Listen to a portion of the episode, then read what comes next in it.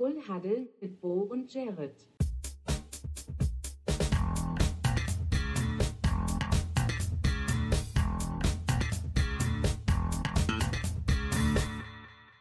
Full Huddle mit Bo und Jared. Moin, gute, liebe Welt. Herzlich willkommen zu Full Huddle, eurem Sportcast, hier auf Spotify oder wo auch immer euch das gerade brutal auf die Ohren ballert. Mein Name ist Bo, ich bin hier alleine hier. Ich habe wie immer meinen wunderbaren Co-Host Jared bei mir, den ich mit einem herzlichen Full Huddle begrüßen, begrüßen will. da. Ha, Ja, begrüßen darf sogar. darf, genau. Jared, wie geht's gut. dir mal lieber? Mir geht's, mir geht's gut, mir geht's blendend. Ich äh, finde es übrigens schön, dass wir bei dieser Anfangsfloskel jetzt seit 15 Folgen, oh, 15 Folgen, das fühlt sich schön an zu sagen, ähm, dass wir immer so gleich bleiben. Ja, Was vielleicht lockert ihr auch bald mal auf, aber irgendwie Ja, hilft einem das nee, auch ich finde es reinzukommen. ich find's, ich find's ganz okay. Ich finde es schön, wenn man so reinkommt. Dann weiß man zumindest, was man hat und weiß, hier geht's los nach dieser schönen Intro-Melodie, die sich vielleicht auch irgendwann mal ändern wird, aber vielleicht erst nächste Season. Wahrscheinlich erst nächste Season, wenn überhaupt mal irgendwann. Genau. Äh, was ich aber auch schön finde, was immer gleich zumindest scheint zu bleiben, ist, die Dolphins dominieren, die Vikings verlieren, die Cowboys enttäuschen. So, dazu aber später noch mehr. Ich weiß gar nicht, ob das gleichbleibend ist, aber die Cowboys ich finde nur gut, ja, dass es auf jeden Fall, naja, nicht schon, nicht schon immer, aber letzte Nee. Saison, da war es auch so, gab es auch so zwei, drei Fälle. Ja, über die Ähm, Ausfälle können wir nachher noch ein bisschen reden. Genau, das Ähm, machen wir auch. Da will ich nicht direkt mit reingehen. Ich wollte nur äh, das schon mal erwähnen, dass ich das äh, sehr schön finde, dass es diese Parallele gibt. Ansonsten, ähm, ja, Genau. Ähm, wenn ihr diesen Podcast noch nicht kennen solltet und gerade das erste Mal Oh. einschaltet, äh, weil ihr irgendwie durch den Algorithmus hergerutscht seid, ähm, erstmal schön, dass ihr da seid. Ähm, und zum anderen, ähm, wir sind ein Casual-Sportcast rund um die NFL und eigentlich auch den Footballsport im Allgemeinen.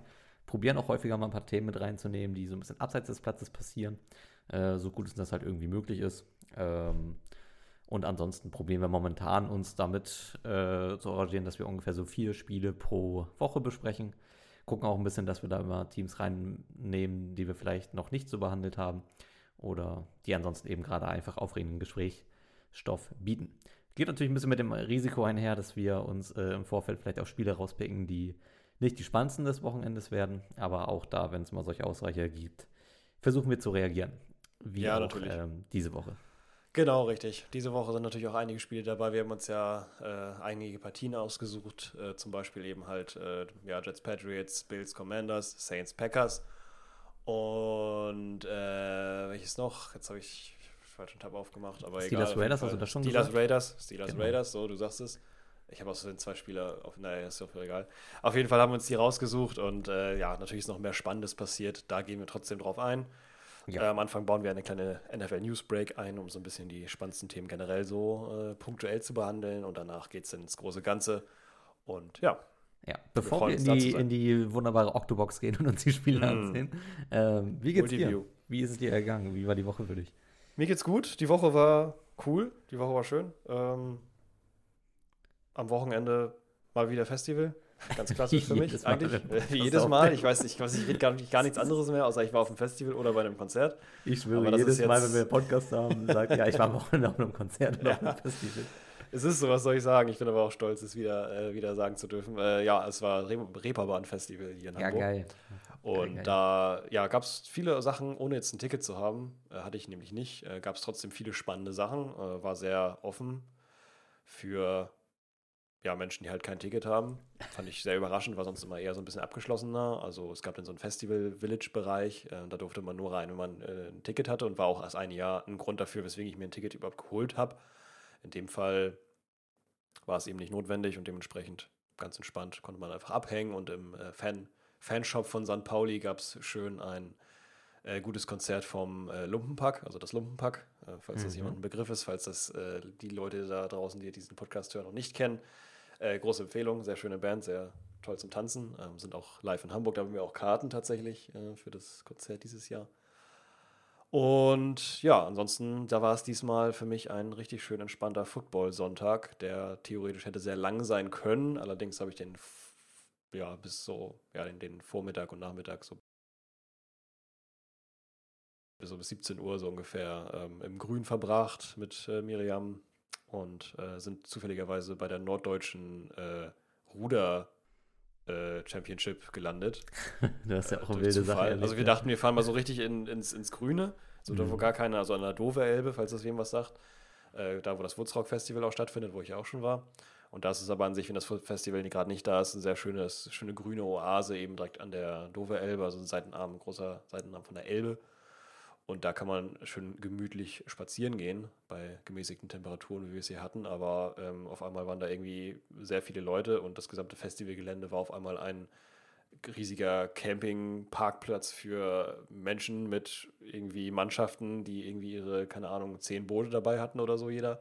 Und ist dementsprechend unglaublich riesig und mhm. halt überall Anlage, äh, also Lautsprecher verteilt, die halt den Moderator wiedergegeben haben, wie er da das, gerade das Team anfeuert, was jetzt gerade nur fährt. Und ähm, ja, von ja, alles Norddeutsche war halt irgendwie da.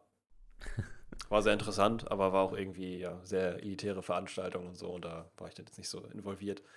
Da war mal ein kleines Café in der Nähe, da haben wir uns dann kurz hingesetzt und ganz entspannt. Und dann, ja. Ja, herrlich. Abends abends habe ich dann schön Football genossen. Also war alles wunderbar. Mit den Vikings angeguckt. Ähm, bin dann nach Heulen ins Bett gegangen. Völlig zu Recht. Aber dazu vielleicht auch mehr später. ähm, ja, wie war es bei dir? WGDW, ähm, was ging die Woche? ja, genau, was ging die Woche? Ähm, ich was ist das eigentlich? Entschuldigung, ich muss kurz einhaken, hm? weil ich gerade, weil ich das immer nutze, dieses äh, WGD, WGDW. Mhm. Ähm, dass das von Ape Crime kommt. Könnt ihr das Ganze sich an Ape Crime erinnern? Oh ja, also auf jeden Fall. Ähm, das hab ich habe Crime aber irgendwie nie so verfolgt. Also ich habe immer so als Randerscheinung äh, wahrgenommen in dieser in dieser großen YouTube-Deutschland-Zeit mit, ja. äh, oh Gott, Dagi B und äh, Silent Desu und was weiß ich, wie sie alle hießen. Gronk. was weiß ich, all diese ja, Sachen. Gronk äh, habe ich noch ein bisschen separat äh, wobei, zumindest, zumindest wahrgenommen. Ich weiß nicht, ob das tatsächlich auch so war. Ähm, ich habe da mehr diese, diese, diese Gang im, im Hinterkopf, die auch durch Deutschland getourt ist, was irgendwie äh, komplett wildes Stimmt. soziales Phänomen Stimmt. war. Die hatten ja auch so ein Album irgendwie, ne? Ja, das ist ja, eine ganz wilde krass. Geschichte gewesen. Also, die sind dann halt echt auch irgendwie durch Deutschland getourt und äh, die ganzen Städte sind irgendwie ja, verrückt geworden. Stimmt. Und ich bin mir gar nicht so sicher, ob die überhaupt ein richtiges Programm damals hatten. Ich glaube, die sind halt einfach irgendwie als, weiß ich nicht, halt als ja, Leute da hingegangen und haben dann so Fantreffen gemacht oder sowas. Ja, ich glaube, weiß ich nicht, ehrlich gesagt. Ich war ja nie bei so einer Veranstaltung, aber ich habe das gesehen, auf jeden Fall zu der Zeit, wo ich die verfolgt habe. Da haben die das schon gemacht. Haben ja. sich ja irgendwann aufgelöst, so ein bisschen, aber vorher haben die halt immer so ein Format gehabt, so Let's Draw, und da war es halt immer so, dass sie gesagt haben, was ging die Woche und haben ja. dann meistens auch nur Videos gezeigt, wie sie Party gemacht haben. Also so richtig so, ein, so eine Erscheinung von damals, wo es halt noch so richtig, naja, gut, jetzt sind wir auch älter geworden, aber es halt ja. einfach so richtig toll war, wenn man sich so abfilmt, wie man gerade irgendwie im Club ist, äh, völlig äh, auf irgendwie. Ich sagte, 2010er YouTube-Magie hatte noch irgendwas. Ja, so auf jeden Fall. Also, ja, wer da noch ein bisschen Nostalgie haben will und ein bisschen Hyperaktivität, der kann sich Let's Draw von Ape Crime mal anhören bei, oder ansehen, wohl eher. Das war es auf jeden Fall. Das war, das war das große Zeitalter der, des, der hyperaktiven jungen Leute aus ihren Kindern. Ja, aber wirklich, aber wirklich. Also, die haben wirklich gerade, diese völlig abgedreht. Also, das ist schon, das kann man sich teilweise gar nicht mehr angucken. Aber es ist, äh, ist schön, ja. Naja, wie auch immer. Auf jeden Fall äh, wollte ich das kurz äh, nostalgiemäßig einsprühen. Ähm, aber jetzt gebe ich an dich ab. Äh, was war die, bei dir los? Auch so viel habe ich gar nicht, gar nicht großartig zu erzählen, ähm, weil ich es ein bisschen ruhiger angelassen, angehen lassen habe. Ähm, ich weiß nicht, ob man es auch hört, aber ich bin auch ein bisschen angeschlagen. Äh, habe mich so ein bisschen verschnupft. Ähm, ich war am Wochenende schwimmen. Probiere ich oh. jetzt wieder ein bisschen mehr zu machen. Ich habe hier das große Glück, äh, so ein Hallenbad äh, 300 Meter entfernt zu haben wo der Eintritt äh, 3,50 kostet. Dann, oh, das ist nicht jedem vergönnt, ja. ja das ist cool. Kannst du, kannst du da halt echt super entspannt dann schwimmen gehen und dann probiere ich immer so meine Stunde, anderthalb dann mich durchs Wasser zu bewegen. Ähm, ja, das ist, das tut sehr gut. Das äh, hat mich auch Schön. jetzt am Samstag sehr entspannt. Ähm, ja, das kann und, ich verstehen. Ja, sonst ging eigentlich gar nicht so viel. Ne? Ich habe dann äh, auch den Sonntag dann genossen mit äh, viel Football. Genau. Ja, und du hast dir sogar dann auch die Red Zone gegönnt, also das Highlight-Tape ähm, der NFL, der das ja quasi ja. auch äh, gestrotzt hat von, von Highlights. Also es gab auf jeden Fall nicht wenig zu zeigen, denke ich mal, in der Red Zone. Nö, ich also, also ich kann mir vorstellen, wie man alle fünf Sekunden ungefähr die Dolphins sieht. ja, da, da kann ich gleich ein bisschen was zu erzählen. In der Red Zone war es echt tatsächlich so, dass die irgendwann angefangen haben, nicht mehr zu den Dolphins zu schalten, sondern eher so alle zehn Minuten ähm, oder alle 15 dann mal äh, so kurz hintereinander alle Highlight-Plays von den Dolphins hintereinander zu rein und dann wieder zu anderen Spielen zu gehen. Ja, das macht Sinn. Die haben sich da so ein bisschen mit arrangiert, dass die Dolphins so abgegangen sind. Ja. ja. Aber Red Zone ist ja irgendwie was, was so manchmal auch so die äh, Erfahrung so ein bisschen verzerren kann, weil du halt wirklich mhm. nur die Highlight-Plays siehst. Äh, so ein Spiel dann in ganzer Länge oder dann auch durch die, äh, durch die zusammengekattete Fassung dann auf YouTube oder sonst wo. Ähm, da sieht das alles ja noch ein bisschen anders aus. Ähm, ist aber ganz spannend, weil ich jetzt auch ein paar Eindrücke von vielen Partien habe, die sich so gemischt haben. Also dadurch, dass ich halt highlightweise dann äh, bei, bei den Bills Commanders mit drin war, bei den Packers Saints äh, und bei den Patriots Jets. Also drei der Partien, die wir besprechen, liefen ja auch tatsächlich zeitgleich in den Early Games. Ähm, ich habe dann noch ein bisschen Seahawks geguckt, ähm, aber dann halt auch so kurz vor der Halbzeit habe ich dann auch abgeschaltet, weil ne, dann kommt halt irgendwann diese Zeitzone, wo dann die Vernunft dann doch ein bisschen reinkickt und man sich denkt, ah. Naja, muss ja Arbeit. morgen auch nochmal schaffe, schaffe, Häuse baue. Muss ja, ja morgen genau. auch noch passieren, ja, das kann ich verstehen. Ja, das ist für mich auch immer so ein Thema mit der Red Zone und so. Mhm. Das äh, bin ich auch mal jedes Mal so ein bisschen am Hadern und so, wegen, gerade wegen dem Podcast-Thema und so, wäre es natürlich super schlau, die Red Zone zu gucken, um halt eben alles mitzubekommen, was so, was so ähm, da am Start ist. Also auf der einen Seite stimmt es natürlich schon, man muss sich nachher sowieso dann mit den Highlights der einzelnen Spiele beschäftigen, weil das, was wir halt machen, die Recherche, oder wie ich sie zumindest angehe, ist meistens so, ich gucke mir die Highlights an, versuche mir da schon so ein bisschen einen Überblick zu machen. Ja. Wie sieht so, ja, wie sieht so die O-Line aus, wie sind die einzelnen Spieler, gucke mir so ein paar Plays nochmal genauer an. Danach nehme ich die Statistik, gucke mir die nochmal an und gucke, ob das dann abgeglichen ist mit dem, was ich aufgeschrieben habe dazu. Und gehe da irgendwie so ran, vielleicht nochmal ein paar Newsportale checken, was die da so zu schreiben und so. Ja, und, ähnlich, ähm, ähnlich gehe ich auch damit um. Genau, und das, da, da das man sowieso machen muss, ähm, spare ich es mir dann so ein bisschen eben die Red Zone mir anzugucken, sondern versuche es dann halt, und ich habe halt eben das Glück, dass ich, äh, oder naja, das Pech, aber äh, in dem Fall das Glück, Vikings-Fan zu sein. Ähm, ich weiß nicht, woran das liegt, aber aus irgendeinem Grund spielen die halt meistens tatsächlich um 19 Uhr, also 95 oder 90 Prozent der Zeit. Ähm, ja, bisher hat es gut Fernsehen. geklappt, ja. Uh, und das ist eben ein sehr schöner Vorteil. Uh, deswegen nutze ich das natürlich auch gerne, gucke in, in ganzer Länge, weil meistens sowieso die, ja, die Spiele sich in der vierten, im vierten Quarter erst entscheiden. Uh, Bleibt es dann auch irgendwie spannend die ganze Zeit und äh, ein Wegschalten ist da quasi nicht möglich. Aber ich äh, verstehe auf jeden Fall, Red Zone gucken ähm, ist eine coole Sache. Ja, ist für den Moment meistens dann doch irgendwie. Ähm, ich denke, du würdest ähm, wahrscheinlich auch lieber der schönere sehen, ne?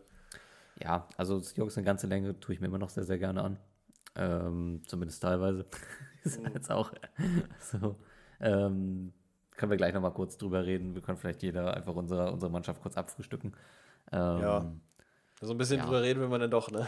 Ich habe eigentlich gesagt, ja. ich nicht mit rein. Ich werde da meine, meine zwei, drei Pfennig zu dem Spiel loswerden. Ja, mache ich auch. Wir haben ja auch gewonnen, also ich bin eigentlich ja, ich bin ja, komme ja eigentlich aus einem, aus einem sehr positiven Erlebnis. Ja, eben, raus. ich habe mir dazu noch gar nichts angesehen. Ich war so viel beschäftigt mit unserem anderen Kram hier, mit was da alles passiert ist, mhm. äh, dass ich mir dazu gar nichts angesehen habe. Ja. Also äh, bin ich auf deine zwei, drei Pfennig auf jeden Fall sehr gespannt, ähm, was, dein, was dein Fazit aus Fansicht von den Seahawks äh, da so ist, ob man jetzt froh sein kann oder trotzdem irgendwie Angst haben muss. Naja, Weil ein, ein, Win ist ja nicht gleich immer ein Win, ne? so wie ein nee, Loss das stimmt. gleich ein Loss ist. Äh, das muss man natürlich auch verstehen. Absolut, ja. Okay, sollen wir die Woche reinstarten? Oder gibt es noch ja, was, können was wir meinetwegen loswerden nö, willst? Nö, nö, nö, In der Woche passiert ja aber nicht so viel. Können wir wieder Off-Season, dann können wir wieder die Talks ein bisschen länger ziehen, was so die zwei Wochen passiert ist. Ja. Hast können auch jede Woche immer. Ja, egal. Hast du dir denn ein Trikot gekauft? Ich habe mir ein Trikot gekauft? Nee. Von Travis Kelsey?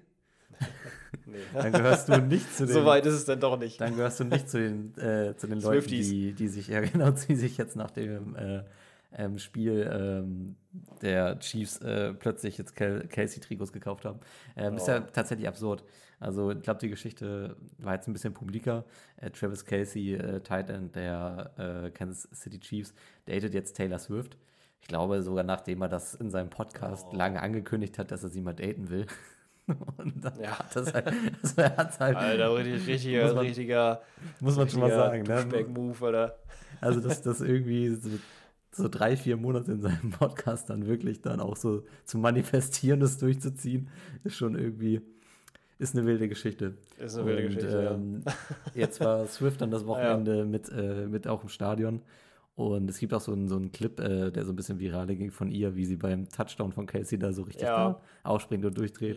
Ja, richtig am Durchdrehen ist. Ja. Das habe ich auch, glaube ich, lustigerweise gerade erst kurz vorher gesehen. Ja, und also ich habe mir vielleicht diesen Cultural Impact, den äh, Taylor Swift hat, den habe ich vielleicht ein bisschen underrated, aber es hat tatsächlich dazu geführt, dass die Trikotverkäufe von Casey nochmal um 400% hochgegangen sind. Ach du Heiliger. Das ist schon irgendwie absurd.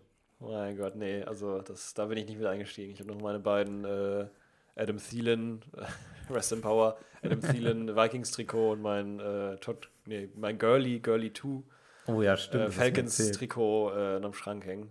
Beide oh super outdated. Aber gut. Naja. Todd Gurley ist ja eine, eine ganz interessante Geschichte. Ne? Also ich glaube, der Typ ist ja erst 28. Ja, das war ein Sale. Das war auch Man klar, dass musste- es nur solche, solche, solche Dinger dazu haben. Da gab es auch irgendwie Antonia, wo Antonia Brown gab es da nicht, aber ähnliche Ja. Spieler, die auch nicht wirklich sonderlich. Ja, aber ich fand es äh, bei, bei ihm tatsächlich echt extrem krass, wie du ihm ansehen konntest, wie die Verletzung einfach richtig aus der Mhm, NFL gezerrt hat.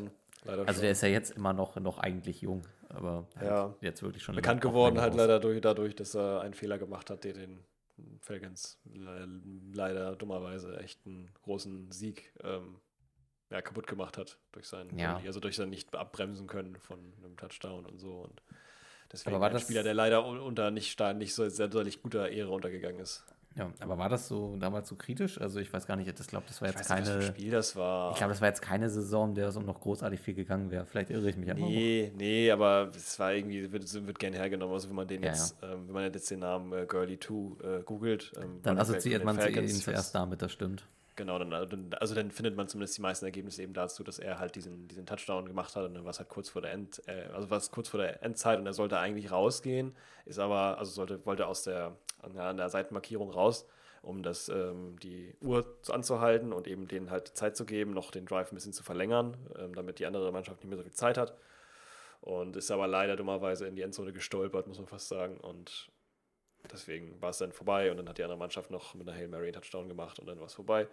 Das war dann blöd und war auch irgendwie ziemlich viel Kritik. Ich weiß gar nicht, was für ein Spiel das war. Das war gar keine Hail Mary, glaube ich. Das war dann Ahnung. noch ein Oder richtiger nicht eine Hail Drive. Mary, ein richtiger Drive, genau, richtig. Das war dann Matt Ach, Stafford, ist Matt Stafford damals noch mit den Lions. Ähm, ich glaube, in seiner letzten Lions-Saison und der hat da nochmal einen richtigen, also einen richtig effizienten, eigentlich so einen Tom Brady-esken Drive hingelegt. So mit Oh. irgendwie fünf, sechs Pässen direkt in die Endzone. Also super stringent. Genau. Krass. Okay, aber Ja, das ist die Vergangenheit. Wir gucken Genau, auf ein wir gucken auf ein denkwürdiges Spiel, äh, das wahrscheinlich ebenso krass in die äh, Bücher eingehen wird. Nämlich haben die Miami Dolphins äh, die Denver Broncos komplett über den Acker gezogen mit Ja. 70 zu 20. Wollen ein- wir den. wollen wir Scoring lesen, Output. das Scoring Summary? den wollen wir, Ja, glaube ich, nicht nee, lesen, das oder? wollen wir vielleicht nicht machen. Aber es ist ähm, vom äh, Scoring Output äh, ein Rekord, äh, den. Also es ist kein Rekord in den Punkten, aber das ist seit 1966 nicht mehr passiert. Also Mhm. wir haben seit 60 Jahren eigentlich nicht ein Team so viele Punkte erzielen sehen. Es ist aber tatsächlich ein Rekord in der, ähm, in der Yardanzahl. Und zwar sind wir bei einer Yardanzahl von 784 gelandet, die die immens. Dolphins ähm, in diesem einen Spiel aufs Papier gebracht haben. Und ähm, man kann dieses Spiel auf viele Art und Weisen geguckt haben. Ich habe es in der Red Zone nebenher verfolgt. Ich habe dich zwischendurch immer so auf Telegram so geupdatet. Dann gesagt, ey, weißt du was? Dolphins haben 70 Punkte. Und da zu dem Zeitpunkt muss man So auch fairerweise sagen, da waren noch, glaube ich, irgendwie sechs oder acht Minuten auf der Uhr. Also die Ja. hätten noch mehr machen können. Man muss aber auch sagen, ähm, dass, also ich finde, die haben die Starter sehr, sehr lange auf dem Spielfeld gelassen. Also ich glaube, bis die Dolphins 63 Punkte gemacht haben, haben auch die Starter gespielt. Und äh, bei den Broncos haben sie die Starter auch äh, bis zum Ende drinne gelassen. Also ich glaube, Russell Wilson hat durchgespielt. Ähm, wo es im Endeffekt äh, hinterher auch äh, von Leuten Meinungen dagegen gab. Also wo gesagt wurde, nimm die Starter doch dann irgendwann raus. Es macht auch keinen Sinn, jetzt äh, 50 Punkte Ja. hinterher zu werfen. Das ist wahr. Kann ich verstehen, Passt aber, aber, auch so ein bisschen zur Art von, von, von Sean Payton, das dann doch wieder irgendwie durchziehen zu wollen und so ein bisschen als der Harte dazu stehen. ist auch ein bisschen, das ganze, ganze, ganze Thema ist ein bisschen unangenehm. Also, ja, über Sean Payton würde ich, würde ich gleich gerne noch ein bisschen reden. ja, Ähm, genau. Also, ich finde es gut, wie die Dolphins das gelöst haben, auf jeden Fall, wie die das so aufgegangen sind und wie die das quasi auch gemacht haben, weil es ja immer noch so ein bisschen eine Arroganz drin stecken kann, wenn man halt die ganze Zeit am Scoren ist und es klar ist, dass man gewinnt, weil irgendwann ist auch klar, dass ein Team besser ist als das andere. Dann ist es eigentlich nur noch Zeit, die vergeht, äh, in der das noch weiter passieren kann, indem man das dem anderen Team auf die Nase drücken kann. Das hat äh, Mike jetzt nicht- mit seinem Team jetzt nicht gemacht. Das Ja. fand ich ganz gut. Ja, was habe ich gerade gesagt? Äh, 726 sind übrigens dann doch die, die Yardanzahl. Ich glaube, ich habe gerade was Ja. Höheres gesagt. Aber egal, es sind über 700 Yards. Es Er ist, ist äh, über 700, das ist schon allein das Wahnsinn. ist schon der Marker. Ja. Ich muss aber auch sagen, dass die Dolphins das nicht in einer arroganten Art und Weise gespielt haben. Ich finde, die haben einfach sehr stringenten Genau. Football gespielt. Und ähm, ja, dann hat irgendwann natürlich auch einfach im Laufe dieses Spiels einfach sehr viel Spaß entwickelt. Ähm, Ja. Tyreek Hill ist absolut unfair. Der war einfach bei jedem Play offen. Also wirklich, der, der, war, der war so am Bullien. Mhm. Ähm, Broncos haben gar kein Mittel gefunden. Ich habe das Gefühl, die haben sich relativ schnell auf den Rücken geschmissen. Also Miami hat im ersten Quarter äh, bereits zwei Touchdowns äh, aufs Parkett gelegt. im zweiten dann drei. Also waren zur Halbzeit eigentlich dann äh, schon weit in Führung mit, mit 21 zu äh, 6 und äh, ja. dann wurde es halt einfach immer doller. Sieht man ja fast gar kein, fast gar kein äh, Land, also beziehungsweise fast gar kein äh, Drive, Scoring Drive von den Broncos mehr später. Es ist dann noch einer gewesen im vierten Quarter, aber bis halt Ende des zweiten, äh, bis, bis Mitte des, oder ja, fast Mitte des vierten äh, gar nichts zu sehen. Ansonsten immer nur Touchdown, Touchdown, Touchdown von den Miami äh, Dolphins. Ob es jetzt äh, Ray Mostert war, ob es Devonna Kane war oder ob es äh, Hill war. Es waren ja auch ähm, nur Touchdowns. Zwischendurch ne? den, den, den Quarter, ja eben, es waren eben nur Touchdowns. Zwischendurch mal den Quarterback mal eben ausgetauscht, mal äh, Tour mal ein bisschen chillen lassen, den nächsten ja. Mal reingebracht und so. Und es war ja sogar am Ende so, dass theoretisch noch ein Field Goal hätte geschossen werden können, aber da, da wäre es ja sogar zu diesen 73 Yards gekommen, die tatsächlich sogar, äh, ich glaube, NFL ja. History Rekord gewesen wären, zumindest in Thai. Also 73 mhm. war auch mal das, das, das äh, krasseste, glaube ich, ähm, was jeweils gemacht wurde. Und das wollte Mike McDaniels aber nicht, finde ich ganz sympathisch, dass er gesagt hat, okay, wir rennen hier aber nicht, nicht den, den, den großen, also wir rennen nicht diesen Punkten hinterher, und wir wollen hier nicht uns äh, groß präsentieren ähm, mit, mit sowas. Deswegen ähm, hat er eben halt entschieden, das Field Goal nicht zu schießen und äh, bittet einfach sein, sein Team um Verständnis, dass ähm, da quasi einfach keine Punkte gemacht wurden aus Gründen. Und das wurde aber auch allgemein ganz gut aufgenommen, ja. wie ich verstanden habe. Also Jason Sanders hat in diesem Spiel zehn extra Punkte gemacht, ne? Das ja. ist schon. also, das glaub, ist das schon nicht ein, schlecht. Das hat ein Kicker in seiner Karriere auch noch nicht richtig gemacht. Ähm, Tyreek Hill, klarer Star, was das Passing-Game angeht, auch weil ja äh, tatsächlich Waddle gar nicht mit dabei war, der ausgefallen war für dieses Spiel. Ähm, absolut gar nicht ins Gewicht gefallen. Ja, wenn man nee. sich ausrechnet, dass eigentlich noch eine Waffe in der Hinterhand war, ähm, umso krasser. Das ist verrückt. Ähm, eine neue Waffe, die gerade anfängt durchzuscheinen, äh, ist A Chain. Ähm, Running Back, der in der dritten Runde gedraftet wurde bei den Miami Dolphins ähm, beim Combine, also den Bundesjugendspielen, äh, schon extrem dadurch aufgefallen ist, dass er einen unglaublichen äh, Speed hat und ähm, ich glaube auch eine Rekordzeit gelaufen ist, zumindest von denen, die da waren. Mhm. Und ähm, zu sehen, wie er das jetzt auch in der NFL umsetzt, ist unglaublich spannend. Ähm, also er hat beim Laufen so eine Slipperiness, ähm, also wie er sich da durch die Broncos Defense, na gut, die jetzt ehrlicherweise auch nicht viel entgegengesetzt hat, aber wie er sich da durchgeschlängelt hat, das war für einen Running Back schon unglaublich gut zu sehen.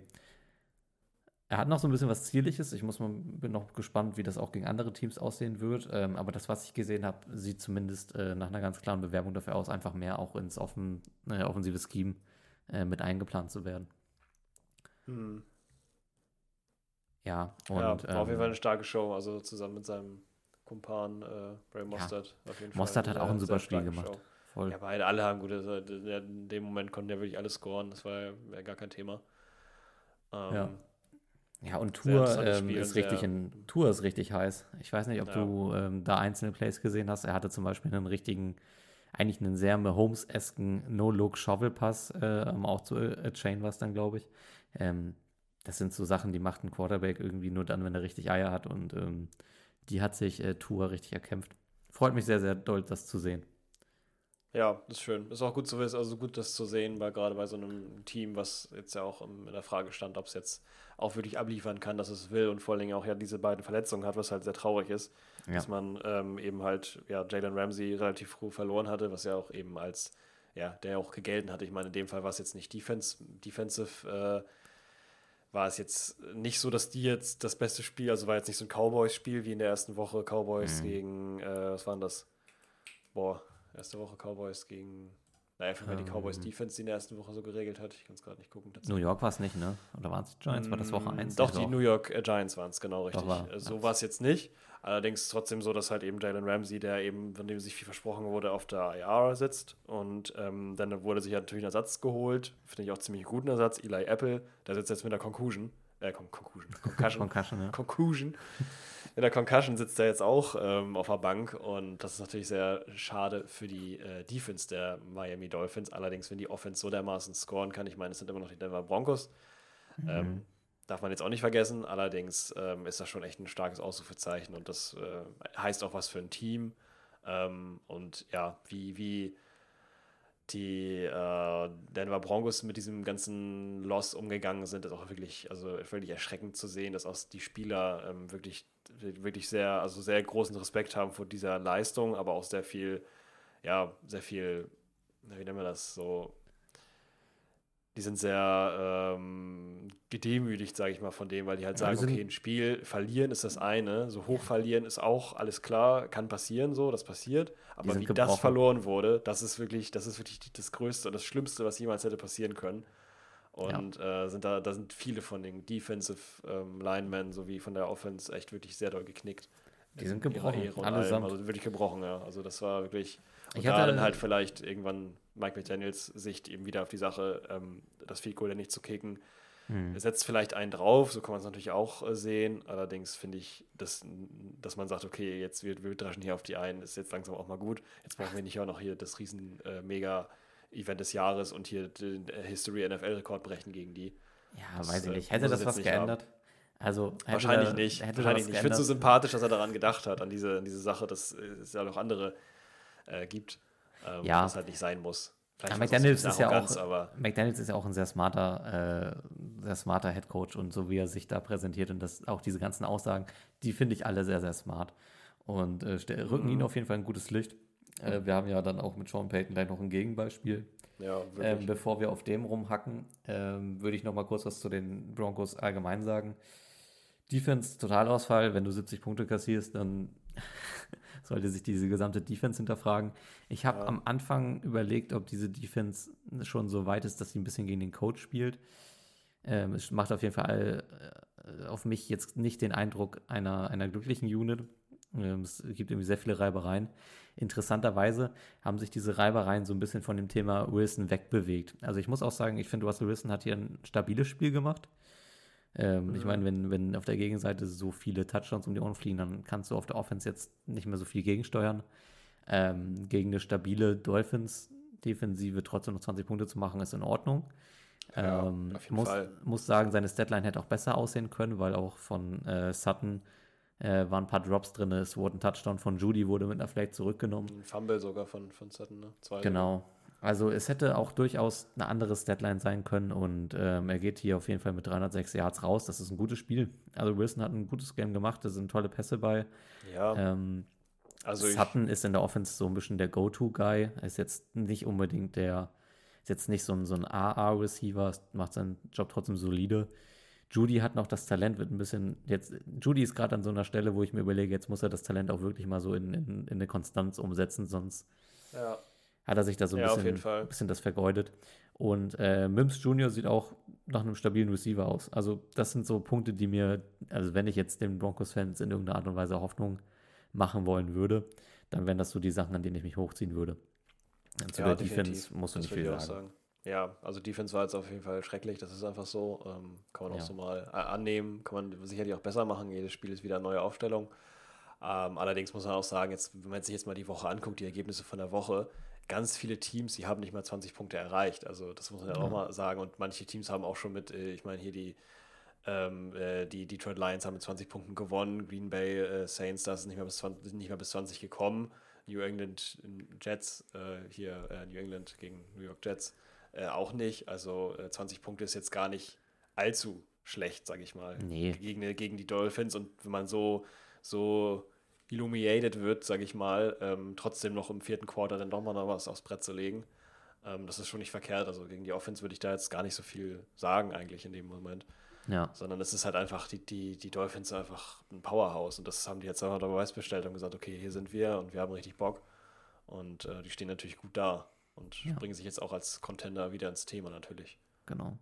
Also, was wir wissen, ist noch nicht am Gucken, aber er hat zumindest schon mal wieder die Küche gefunden. So, so Ja. weit würde ich gehen. Das, kann- das kann man sagen, ja. Und das freut mich sehr für Russell Wilson, muss ich echt zugeben. Und äh, ja, Ja, aber So es gibt ja auch noch die. Katastrophe, die an der Seitenlinie steht, nämlich Sean Payton. genau. Wo ich das Gefühl habe, also Sean Payton ist ja mit einem ziemlichen Trash-Talk in- zu den, zu den Denver Broncos gekommen, hat er gesagt, äh, Nathaniel Mhm. Hackett hat den schlimmsten Job eines Headcoaches in der NFL Das ist so äh, schlimm. gemacht. Und er sagt ja auch wirklich, es liegt nur am Coaching. Es liegt nur am Coaching. Die Mannschaft vollkommen okay, so wie sie da steht. Ja. Das Coaching ist das Problem, ja. Danke. Ja, ein Stück weit äh, würde ich sagen, hat er letzte Saison auch, auch ein bisschen recht damit gehabt, deswegen hat man ihm da, glaube ich, das Wort noch nicht so richtig umgedreht. Aber jetzt macht er macht das halt nicht besser, sondern Ja, schon. gefühlt. Das ist halt schon, schon doof, äh, gegen, einfach gegen einen Offense-Coordinator, der vorher da war, irgendwie zu schießen und zu sagen, ja, das war alles seine Schuld. Also das macht man normalerweise nicht. Das ist schon Nee. eine ziemliche Art und Weise von, also das kann einem auch gut und gerne mal auf die, also es kann einem auch wirklich gut und gerne mal auf die Füße fallen. Nicht, weil es wahrscheinlich ist, dass es passiert, sondern weil es gerechtfertigt ist, weil das wirklich eine Aktion Ja. ist, das macht kein Headcoach so. Ja, Nathaniel Hackett war aber auch echt scheiße. das- Ja. Gut, das Und- ist okay, aber das muss man nicht in den öffentlichen Medien, da muss man da nicht die Wäsche waschen, die eigentlich schon lange, lange, lange getrocknet ist, sage ich mal so. Ja, aber es Das ist war jetzt okay, es ist vorbei, trotzdem jetzt nochmal nachzutreten, das finde ich eine richtig, richtig gemeine Aktion von Sean Payton. Ja. Und dementsprechend, ähm, ja, ist es halt einfach, ja, wenn man dann so, wer, wer, wer so brüllt, der ähm, muss halt. Ja, jetzt hat er sich bleibt. die, jetzt hat er sich das ja so ein bisschen eingefangen. Jetzt äh, Ja. wirkt es fast ein bisschen so, als würde er das Team verlieren. Hm. Ja, Es verständlich. Auch, muss, ja klar, es muss irgendwas passieren jetzt, ne? hast du das gesehen, diese, oder ja, es gab ja dieses, diese, nein, nennt sich das noch, danach die äh, Pressekonferenz. Ja, das Postgame-Interview, ja. Das Postgame-Interview, genau. Und wo er dann einfach den einen Reporter, der dann quasi nochmal die Stats, von der Defense äh, erzählen wollte, Das war so einfach geil. unterbrochen. Also, what's your question, what's your question? Ah, äh, answer, äh, answered that already. Und ihn einfach Ja. dann einfach, ja, weg, weg, weg, gebügelt quasi und dann die Ja. nächste Frage verlangt, ähm, weil er das gar Also, nicht hören wollte. Und, ja, Fairerweise Ballsticker-Move von dem Reporter, sich einfach da die Zeit zu nutzen, zu sagen, ja, ich lese Ihnen mal kurz die Stats vor. Naja, also, ja, gut. Also, auf der einen Seite willst du das natürlich, auf der anderen Seite finde ich es auch äh, irgendwie einen krassen. Move, denn also das würde ich so gar nicht irgendwie, ich meine, klar, es ist, dann ist er dann gekränkt und so, aber man kann da halt auch eben gut mit umgehen, man kann aber auch schlecht mit umgehen und das war auf jeden Fall schlecht. Ich meine, jetzt kann man ihn, vielleicht wirft man ihn jetzt in dem Moment vor, dass er einfach äh, mit dem Spiel sehr emotional verbandelt ist, Ja, aber das kann man auch irgendwie konstruktiver lösen, finde ich so. Also ja. das war jetzt ein bisschen, naja, obwohl das ist, ist okay, ist okay. Also, ich glaube, ich würde das, behaupten, das geschenkt, aber generell ähm, diese Aussagen alles ein bisschen schwierig. Ja, ich würde behaupten, die Reporter haben genau das gekriegt, was sie wollten. Die Ja, wollten, ich denke auch. die wollten Trizen provozieren und Ja. äh, ähm, Sean Ist Payton ist, auch dann halt auch, ist dann auch genau diese Art Coach, die dann auch darauf anspringt. Ne? Also den Ja, triebst du dann und der reagiert dann halt auch so zickig, wie du es willst. Ja, so Ja. wie Metcalf drauf reagiert, reagiert er auch drauf. Es ist halt ein Pulverfass in dem Moment, wenn es äh, zu sowas kommt und das war ja wirklich schlimm. Und naja, in dem Moment war er halt auch wirklich offensichtlich, er hat vorher gesagt, das Coaching ist schuld, wenn sowas passiert und in dem Fall ja, hat es dann auf ihn backgefeiert und in dem Moment war es halt klar, dass zumindest, so wie er das dargestellt ist, er alleine daran schuld ist, dass das passiert ist. Ja, man hat jetzt halt natürlich, also meine Erwartungshaltung für Sean Payton Broncos waren jetzt nicht unbedingt, dass er, dass er da jetzt dann irgendwie eine Playoff-Mannschaft oder sowas draus formt, sondern dass er einfach wieder stabileren Football nach, nach Denver bringt. Ähm, hatte ich wirklich gedacht und ihm auch ein Stück weit zugetraut. Jetzt stehen die Broncos wieder 0-3, ähm, haben jetzt, äh, Stand jetzt mehr Touchdowns und Punkte kassiert als äh, letzte Saison. Und ähm, Vor allem unglaublich Ja. viele zu dem Zeitpunkt jetzt. Die haben schon, ich glaube, ähm, 120 Punkte, äh, 120 Punkte kassiert quasi. Und da sind die Ja. wirklich weit, weit abgeschlagen in dem ja, ähm, Ranking der NFL. Die ist das absolut letzte Team, äh, was von wegen Touchdown-Punkte zugelassen. Also das ist wirklich, da kommt, glaube ich, kein Team mehr so wirklich ran. Also selbst die BS sehe ich da nicht. Ja, bei drei, bei drei Spielen haut halt 71 Punkte Spiel natürlich im Schnitt auch extrem Ja. hoch. Ähm, aber ich meine im Schnitt 40 Punkte, da muss jetzt, ne? Man, man hatte eigentlich in Denver letzte Saison die Hoffnung, dass man eine relativ stabile Defense hatte und dass die Offense einfach Schrott war. Und dann hat man halt gedacht, okay, mit einem neuen Coach, der ein bisschen die Offense anpasst, wird es schon gehen. Jetzt hat man eine halbwegs funktionale Offense und die Defense bricht ein. Das ist irgendwie ja, das ist eine, eine, spannende, eine spannende Bewegung. Ja, auf jeden Fall. Ja, Ja. das ist übrigens auch, wenn man sich jetzt die, äh, also ja, ich bin jetzt wieder ein bisschen dadurch, ich habe jetzt auch mittlerweile X äh, von meinem Handy entfernt und nutze es nicht mehr als äh, Informationsportal für NFL-Geschichten, Ja. ähm, was natürlich dafür dann her, herhält und ich glaube, das ist bei dir ähnlich, weil du hattest mir auch einen Clip geschickt, der war von Reddit. Ähm, Mhm. Ich nutze jetzt auch Reddit dafür ähm, und Reddit ist natürlich auch so ein bisschen, haben wir ja schon mal drüber gesprochen in der Fantasy-Folge, ist so ein bisschen schwierig manchmal, was das angeht, aber es wurde schon angekündigt, nächste Woche ähm, das Spiel in der ähm, Woche 4. Das Spiel äh, Denver Broncos. Broncos, gegen äh, Bears, äh, Ja. der sogenannte Toilet Bowl. Das finde ich immer sehr lustig, wenn das in dem Zusammenhang äh, Toilet Bowl verwendet wird. Ja, aber es ist so. Es ist, Dass halt ein ähm, Spiel besonders schlecht ist und äh, ist schlimm ein bisschen ist. das, das Gegenbeispiel von den Vikings Chargers, äh, das wir diese Woche erlebt haben, wo Ja. auch eine, eine Mannschaft einfach dazu gezwungen war, jetzt zu gewinnen. ja, ähm, das nur ist so. dass bei den beiden Mannschaften eigentlich grundsätzlich funktionale Teams da sind. Bei Broncos mhm. gegen Bears, da wird es jetzt halt echt, ne, wer, wer sabotiert sich stärker. Genau, wer sabotiert sich stärker, ja. Wobei man davon jetzt den Chargers auch reden kann und so. Ähm, gut, jetzt haben wir ähm, das Spiel, denke ich mal, relativ gut abgefrühstückt. Ich habe es angeschnitten. Willst, du, willst du kurz was zu den Vikings erzählen? Ja, genau. Ich wollte gerade sagen, sollen wir jetzt haben wir den, den, den roten Faden quasi, ich habe mal beiseite gelegt, um über die Dolphins zu sprechen. Äh, sollen wir wieder aufnehmen und einfach mal jetzt unsere beiden Teams abfrühstücken, schnell, kurz und dann versuchen die nächsten ja, so ein bisschen. Das würde ich, würd ich kürzer machen. Ich habe jetzt auch zu, zu äh, Panthers, Seahawks habe ich nicht so viel. Also ich würde es ein bisschen kürzer ja, halten. Ich würde es auch da kürzer halten. Also ich kann einfach nur sagen, bei den, bei den äh, Vikings und bei den äh, LA Chargers ähm, waren mehrere Faktoren. Auf der einen Seite waren wieder die Vikings, die wieder in den ersten Drive bzw. im ersten Quarter gestartet sind mit einem Fumble. Ganz klassisch. Ähm, Interception waren auch dabei, also ganz oft äh, Turnover kreiert, die unnötig waren. Ähm, man hat zu dem Zeitpunkt jetzt äh, Justin Jefferson, Receiving Yard Leader der NFL, ähm, Kirk Cousins in Completions, äh, Attempts, Touchdowns und Yards, ähm, der erste in der Liga, vor allen anderen, selbst, selbst vor Tour. Tour hat, äh, könnte man jetzt denken, durch die letzte, die letzte, ähm, das letzte Spiel, eben wie wir ja gerade besprochen haben, äh, viel gesammelt, allerdings hat, wurde viel halt gerannt und er hat halt ja. keine geschmissen. Hätte er auch sicherlich machen können, aber in dem Fall ist es jetzt momentan noch so, dass halt ähm, Kirk Cousins eben noch, was Touchdowns angeht, eben mit neun Touchdowns äh, der, der, Führende der Liga ist und dementsprechend halt ein Quarterback, der eigentlich sehr gut dasteht, aber trotzdem der getrashteste Quarterback ähm, der NFL ungefähr ist, so mehr oder weniger. Nicht, nicht ganz, gibt noch andere, die da ein bisschen drüber stehen. Aber auf jeden Fall haben wir äh, ein stabiles Team, was aber sehr schlecht dasteht, eben um die ganzen Fumbles und ähm, Interceptions, die da stehen die Defense auch nicht allzu stark gewesen in dem Spiel. Ähm, die Chargers auf der anderen Seite sehr kompetitiv, sehr stark. Ähm, gemeine Verletzung von Williams, Season Ending, Mike Williams, ja, die, die äh, Receiver. Doll tut doll weh, tut sehr doll weh. Ähm, in dem Spiel passiert. Auch ein bisschen geschuldet der, der, ja, des, der, der äh, Physikalität, kann man das so sagen? Ja. Also der, der Power ein bisschen der, der Defense, die da schon sehr aggressiv ist unter Brian Flores. Das merkt man auch, ähm, aber die Personalien, ähm, man merkt irgendwie so ein bisschen, außer abgesehen von einzelnen Harrison Phillips und Neil Hunter zum Beispiel, ähm, ist, das, ist die Personalie ähm, in der Defense der Vikings ein bisschen schwach. Das Coaching gleicht das ein bisschen aus, aber nur zum gewissen Teil.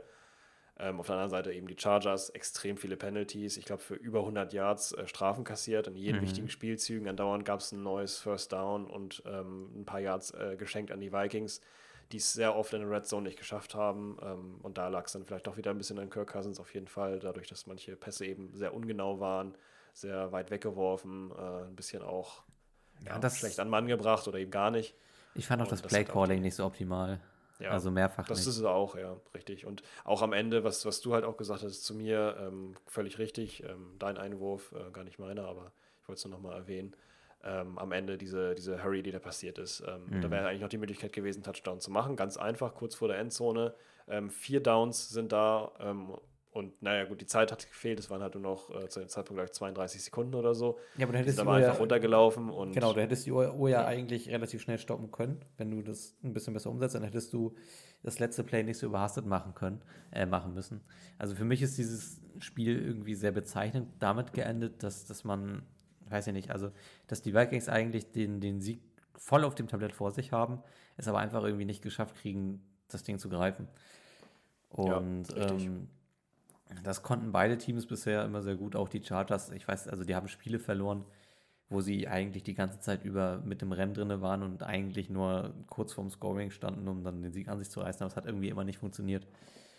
Ja, und ähm, das ist was, was sich so jetzt bei Staley's äh, Coaching-Karriere bei den Chargers jetzt auch so richtig permanent durchzieht. Wir hatten das äh, letzte Saison in den Playoffs äh, gegen, die, ähm, gegen die Jaguars ähm, wo sie da dieses äh, Comeback-Game äh, verloren haben, wo sie mit 20 Punkten oder so in Führung sind und das aus der Hand geben. Ähm, mhm. Und ja, jetzt haben sie es mal geschafft gegen die Vikings, aber auch irgendwie nur, weil die Vikings ähnliche Probleme haben und vor allen Dingen in ja, der Red Zone gerade. Ja, da hat man zwar relativ ähm, große Sorgen haben. gleiche Mannschaften gesehen, die zu dem Zeitpunkt auch, man sieht es ja auch ein bisschen an den Punkten, wenn man das so will, wenn man das übertragen mag. 28 zu 24 ist jetzt nicht so das, das Riesenergebnis, aber es ist ein Zeuge auf jeden Fall was, was da passiert ist, ist halt ganz viele Probleme. Es hätte eigentlich ein Offensive äh, äh, Shootout werden müssen. Also mit Home Scoring irgendwie noch, aber es ist halt absolut nicht passiert, weil die sich gegenseitig beide ähm, intern noch kaputt gemacht haben, die Mannschaften. Ja. Ähm, dass sie nachher die Chargers gewonnen haben, meines Erachtens nach völlig zu Recht. Äh, Die Vikings haben Baustellen, die sind einfach viel zu groß und die müssen irgendwie geklärt werden. Ähm, auch gerade was das Thema O-Line angeht. Ich erwähne es jede Woche und genau, damit will ich auch eigentlich abschließen. Also es ist ein faires Spiel gewesen, was halt eben zu Recht so passiert ist und ja, beiden Seiten ähm, keine, keine Glanzleistung auf jeden Fall, trotz des äh, relativ hohen Ergebnisses doch. Ja. Genau, so würde ich es Okay. abschließen. Soll ich kurz die Seahawks abreißen? Ja, gerne. Äh, die. Seahawks äh, spielen äh, zu Hause gegen die Carolina Panthers, äh, gewinnen dieses Spiel mit 37 zu 27. Eine Partie, mit der ich erstmal ein Stück weit zufrieden bin. Die Offense äh, funktioniert, ähm, gewohnt gut. Auch in einem Spiel, wo ich sagen muss, Geno Smith sah nicht so souverän aus wie äh, zum Beispiel letzte Woche. Irgendwie viel Unsauberheiten im Passspiel gehabt. Äh, wirft auch nur für einen Touchdown und eine Interception. Ähm, dafür war äh, Walker äh, wesentlich mehr im Run-Game beteiligt, macht äh, zwei Touchdowns ähm, bei sage und schreibe 18 Carries. Ich habe ein bisschen Sorge, auch geschuldet unserer äh, Running Back-Vergangenheit, dass ein Running Back, sobald er über 15 Carries pro Spiel macht, äh, ab Woche 7 äh, sich irgendwie das Kreuzband reißt. Ähm, ich hoffe, dass Walker das äh, äh, diese Saison unbeschadet überschafft.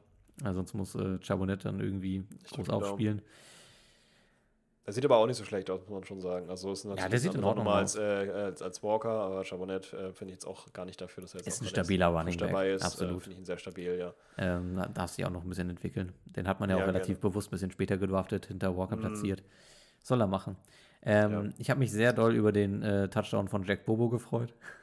Äh, Bobo, Alter. Da ist er Komm. wieder. Oh, oh, it's Bobo. kommt spät im, im äh, vierten Quarter. Ähm, trotzdem äh, ein einfacher 5-Yard-Pass, aber schön.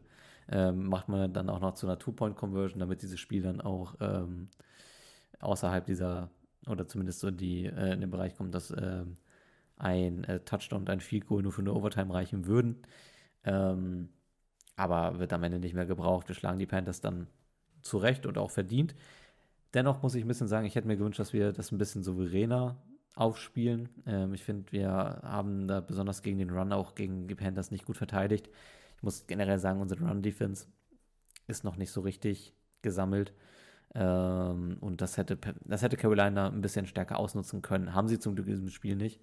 Ähm, es hat ein bisschen mehr über Short Passes und ähm, vor allen Dingen auch so ähm, Screen Passes funktioniert. Mhm. Ähm, ein ähnliches äh, Bild wie letzte Woche auch, dass wir gefühlt einfach immer einen Schritt zu spät einfach an den Leuten dran sind. Sie kommen nicht Ja. sonderlich weit. Äh, wir halten die Leute ganz gut im Zaum, aber die Passes kommen trotzdem an und dann können halt die natürlich Mhm. kontinuierlich punkten, was auch so ein bisschen First Downs angeht. Ja. Ähm, den Panthers gelingt halt dann zum Glück am Ende einfach nicht genug. Es ist immer noch ein Andy Dalton, der da steht. Der wirft 58 Mal den Ball, muss ich sagen. Respekt. Davon kommen aber dann auch nur Ja. 34 an. Das stimmt. Das ist Wenn- so ein bisschen das Problem, weswegen er auch eigentlich der Backup ist, äh, aber jetzt Ja. gerade als Ersatz dasteht und das eigentlich aber auch ganz solide gemacht hat. Ähm, auch immer noch trotzdem dann ein solider Backup mit äh, Ja. auch guten Receivern. Ich meine, der Thielen gerade erwähnt. Könnte, könnte sein, dass wir ein bisschen Glück hatten, dass wir nicht auf Bryce Young äh, getroffen sind. Könnte sein, dass der das Mhm. durchaus hätte, hätte besser gemacht. Weiß ich jetzt nicht. Ähm, aber mit dem, was Bryce Young an Skillset mitgebracht hätte, hätte der auf jeden Fall doch auch uns ordentlich Schaden anrichten können. Aber ich nehme es mit. Wir stehen 2-1, sind damit in der Division momentan Zweiter als äh, einziges Team mit 2-1. San Francisco hat alle Sehr drei schön. gewonnen und die Rams und Cardinals äh, sitzen mit einem Win und zwei Losses hinter uns. Sehr Vielleicht schön, dazu kurze Überleitung. Ähm, ich will diesem Spiel nicht sonderlich groß was sagen, aber ich war sehr überrascht davon, dass die Cardinals plötzlich gegen die äh, Cowboys gewinnen. Ja, da war ich sehr, auch sehr überrascht und du musst auch sagen, das ich, da habe ich mir tatsächlich mal äh, einige Highlights angeguckt. Ah, okay. im Spiel, ähm, wo wir gerade vor der, vor der Aufnahme sprachen, über welche Highlights man sich da angeguckt hat und so. Das äh, kam ich doch nicht drum her, um mir das nochmal anzuschauen, ähm, weil ich da einfach äh, sehr interessiert daran war, das mal zu sehen, was da genau passiert ist und fand es äh, sehr spannend und sehr interessant, wie ähm, ja, trotz, trotz viel Druck und einer starken Cowboys-Defense die Cardinals da so extrem nach vorne gehen. Also Dobbs hätte ich da als äh, Quarterback-Idee, war ja, haben wir ja erst alle gedacht, naja, die tanken jetzt halt. Ja, was ich muss, also ich muss auch sagen, ich bin von dem Auftreten der Cardinals erstmal positiv beeindruckt. Ähm, Ja. Ich hatte, also die haben sie ja, Sehr. jeder hat dieses Team vor der Season schon abgeschrieben gehabt. Und Total. ähm, seit Week One treten die sehr aggressiv und auch irgendwie doch sehr kompetitiv auf, zumindest was das Mindset angeht. Es ist Ja, immer noch ein, immer noch ein. Ja, es ist immer noch ein Kader, der deutliche Limitierung hat, insbesondere was das Ceiling angeht.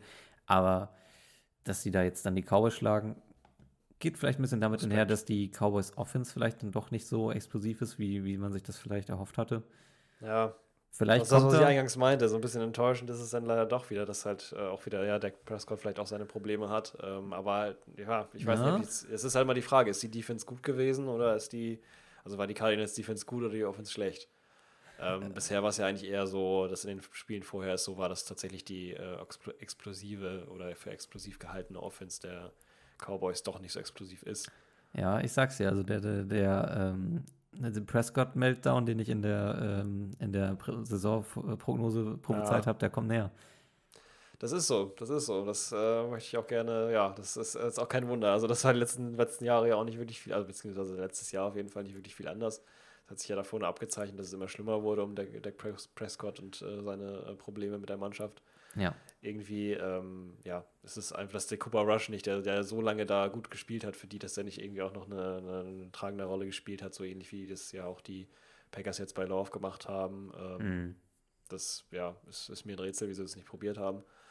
Ist Ja. allerdings so und ja. Naja. Wenn wir schon über, ähm, Wenn du Love schon Quarterbacks ansprichst. wenn ich schon Quarterbacks anspreche, dann Ja. kann man, glaube ich, auch beiden Seiten eigentlich, also es könnte, könnte nicht besser passen, das Thema Quarterback, wie zu dem ersten Spiel, was man in der richtigen Reihenfolge quasi mal angehen müsste, von denen, die wir. Achso, ich dachte, dachte weil, du, weil du Love angesprochen hast, sprechen wir erst über Saints Packers. Nee, weil ich Quarterbacks angesprochen habe, möchte ich gerne am besten über, ähm, also ich würde es anbieten, jetzt äh, über die Patriots und Jets zu sprechen. Können wir gerne vorweg machen. Dann, Oder möchtest du ähm, gerne das so als, als Dessert noch am Ende so ein bisschen, äh, doch noch ein bisschen als, ja, als, als Keep Secret so ein bisschen Nee, wir können das Buffet- dranhalten. Wir können das Buffet auch gerne von hinten aufessen, das ist mir vollkommen egal. Von Okay. hinten durch die Mitte. Ja, ich fange mal, ich fange einfach mal ein bisschen an. Also? New York, äh, die New England Patriots sind zu Gast bei den New York Jets. Ähm, ein Matchup, von dem man, von dem man eigentlich vornherein wusste, uh, das wird ein Leckerbissen. Mm, Ähm, ja, haben wir auch gesagt. Ja, das wird schön. die ähm, Jets äh, stecken natürlich nach der Rogers-Verletzung komplett im Loch. Ähm, Ja. Zach Wilson ist wieder zurück auf der Quarterback-Position. Ähm, und nachdem, Und er ist zurück, ja. nachdem zurück. all, oder ich glaube, sehr viele Leute gewillt dazu waren, ihm nach letzter Season jetzt dann doch nochmal eine Verletzung zu geben, weil man weiß ja nicht, es gab nochmal eine Offseason, dann war ein Rogers da, vielleicht hat er ein paar Sachen gelernt. Aber nein, Zach Wilson ist zurück in jeglicher Pracht. Wobei ich auch sagen Ja. muss, dass er wenig später kurz, er hatte einen guten Drive, wo er ordentlich aussah, aber ansonsten war es ein, ein Fest. Um das Scoring technisch Frage, also- einmal kurz äh, runterzureißen. ja. Ähm, 15 zu 10 geht dieses Spiel für die Patriots aus. Äh, die Patriots starten mit einem Feed Goal im ersten Quarter, ähm, legen einen Touchdown im zweiten Quarter nach, um auf 10 zu 0 zu stellen. Äh, Greg Süerlein macht ein Field Goal dann äh, kurz äh, vor der Halbzeit, steht 10 zu 3 zur Halbzeit. Ähm, die Patriots machen im dritten Quarter ein Field Goal auf 13 zu 3 und ähm, die Jets antworten darauf mit einem Touchdown, um das Spiel eigentlich nochmal eng zu gestalten mit 13 zu 10. Ähm, und letzten Endes ist es dann eine, ein Safety, der den Endspielstand von 15 zu 10 äh, herbeiruft. Ja. ähm, ein Safety. Genau, Zach Wilson wird in der Endzone ge gesackt. Der wird gesackt. Der wurde dreimal gesackt insgesamt, plus den Safety, der da passiert ist. Ich weiß mal, näher, aber eigentlich, er hat sich ja einmal noch selbst gesackt. Ja, das, das, da wollte ich gerade darauf hinaus, dass ähm, auch tatsächlich Spielberichte davon sprechen, dass tatsächlich bei allen, allen Sacks ähm, eigentlich eher ein bisschen mehr Zach Wilson schuld ist, als dass es Ja. die Defense jetzt irgendwie gut da einen abgerissen hat. Zum Beispiel genau dieses eine Highlight-Tape, und ich habe es mir gerade nochmal angesehen, weil ich habe dazu äh, mir das Spiel tatsächlich gar nicht angesehen habe. In den Highlights ist mir gerade äh, aufgefallen. Deswegen habe ich mir dann nochmal die Highlights angeschaut, so ein bisschen, also einzelne 30 Sekunden Clips. Und da gibt es nämlich diesen schönen Clip auf der äh, ESPN-Seite mit dem Titel ähm, Zach Wilson gets sacked by Punkt, Punkt, Punkt, who? Oder Nobody, oder Nobody, genau. Und da sieht man richtig schön rangezoomt, wie er sich einfach nur im Kreis dreht und auf den Po setzt. Ja, ey, also er, er, er stolpert ja in diesem Play so ein bisschen über seine Beine. Ja. Ne? Und äh, legt dann halt auch einfach hin. Und das ist so bezeichnend. Das, das darf, das darf dir auf der, auf der NFL-Bühne einfach nicht passieren. Du machst dich, du machst dich sowieso da zum, zum Vollidioten der Nation. Du bist von allen Leuten sowieso schon irgendwie nach letzter Saison gehasst und ähm, ja, machst es jetzt einfach nicht besser. Und ähm, ich weiß, ich weiß bei Zach Wilson jetzt nicht, ist natürlich super viel Verunsicherung mit drin und es ist vielleicht jetzt auch irgendwie so ein bisschen fies, die ganze Zeit hinterherzutreten. Aber ich habe die ganze Zeit bei ihm das, bei ihm das Gefühl, dass er einfach seiner O-Line und seiner Pocket einfach nicht vertraut. Also sobald er sieht, dass Leute irgendwie auf ihn zurennen, ganz egal, ob da noch äh, ne, Leute aus der O-Line zwischen sind und eigentlich die Pocket halten, in dem Moment bekommt er Panik. Und ähm, er löst sich super schnell aus der Pocket raus, geht dann in so, ein, so eine Mischung aus Scramblen, aber weil er sich dann auch nicht so richtig sicher ist, dass er die Pässe ranbringen kann, macht er da doch nochmal so ein paar Rushes draus. Ähm, und ähm, die Pässe, die er schmeißt, sind, äh, sind nichts dazwischen. Sie sind entweder komplett Katastrophe oder sie sind Sachen, wo man denkt, okay, eigentlich sind das, das eher schon so richtig, richtig gute Passes. Ähm, es gibt einen richtig äh, starken Drive von ihm, das ist dann auch dieser Touchdown-Drive im vierten Quarter. Ähm, wenn man sich den in der Länge ansieht, sind da richtig, richtig starke Pässe bei. Ähm, der ist super stringent gespielt. Aber ansonsten ist es von ihm eine absolute Shitshow. Ja. Man fragt sich wirklich, wieso, wieso, wieso fängt es erst so spät an? Wieso ja. funktioniert mit dem Scoring nicht vorher? Wieso kommt erst dann die im vierten Quarter, das ist ja nicht mal die Halbzeit irgendwie jetzt dran schuld oder so, sondern ist einfach im vierten Quarter, äh, fängt er dann einfach mal an zu scoren. Mhm. Wenn es doch geht. Ja, ich weiß auch nicht. Wahrscheinlich also, ist das, was du gesagt hast. Wahrscheinlich ist es das, dass dieses Nicht-Vertrauen in die Pocket. Genauso sieht es nämlich aus. Er vertraut überhaupt nicht in die Pocket, wird relativ gut gedeckt, sogar bei dem eigentlichen Spielzug, wo er dann wohl über seine Füße stolpert. Das muss man sich jetzt nochmal angucken, ob man das jetzt wirklich so sehen will oder kann. Es sieht tatsächlich, aber ja, er wird sich wahrscheinlich nicht von alleine auf dem Hintern gesetzt haben. Nee, die Jets aber es ist wirklich so, da rennt, da rennt ein, ein Offensive Lineman rennt einfach so rum, weil der gerade ja. nichts zu tun hat, weil halt einfach gerade kein großer Pressure war. Ja. Es war schon eng, aber kein Problem eigentlich da wegzukommen. Hat er ja. sich aber nicht drum gekümmert, also Zach Wilson. Nee, und ähm, die Jets-Line ist ja eigentlich ist ja schon eine gute. Du kannst dich da auf jeden ja. Fall als Quarterback äh, vernünftig hinterpositionieren. Man hatte ja auch ähm, so ein bisschen nochmal in dem Wissen, dass da eigentlich ein Watcher steht, so ein bisschen Eben. zusammengefärbt. Also eigentlich könnte er sich da ein bisschen mehr drauf verlassen.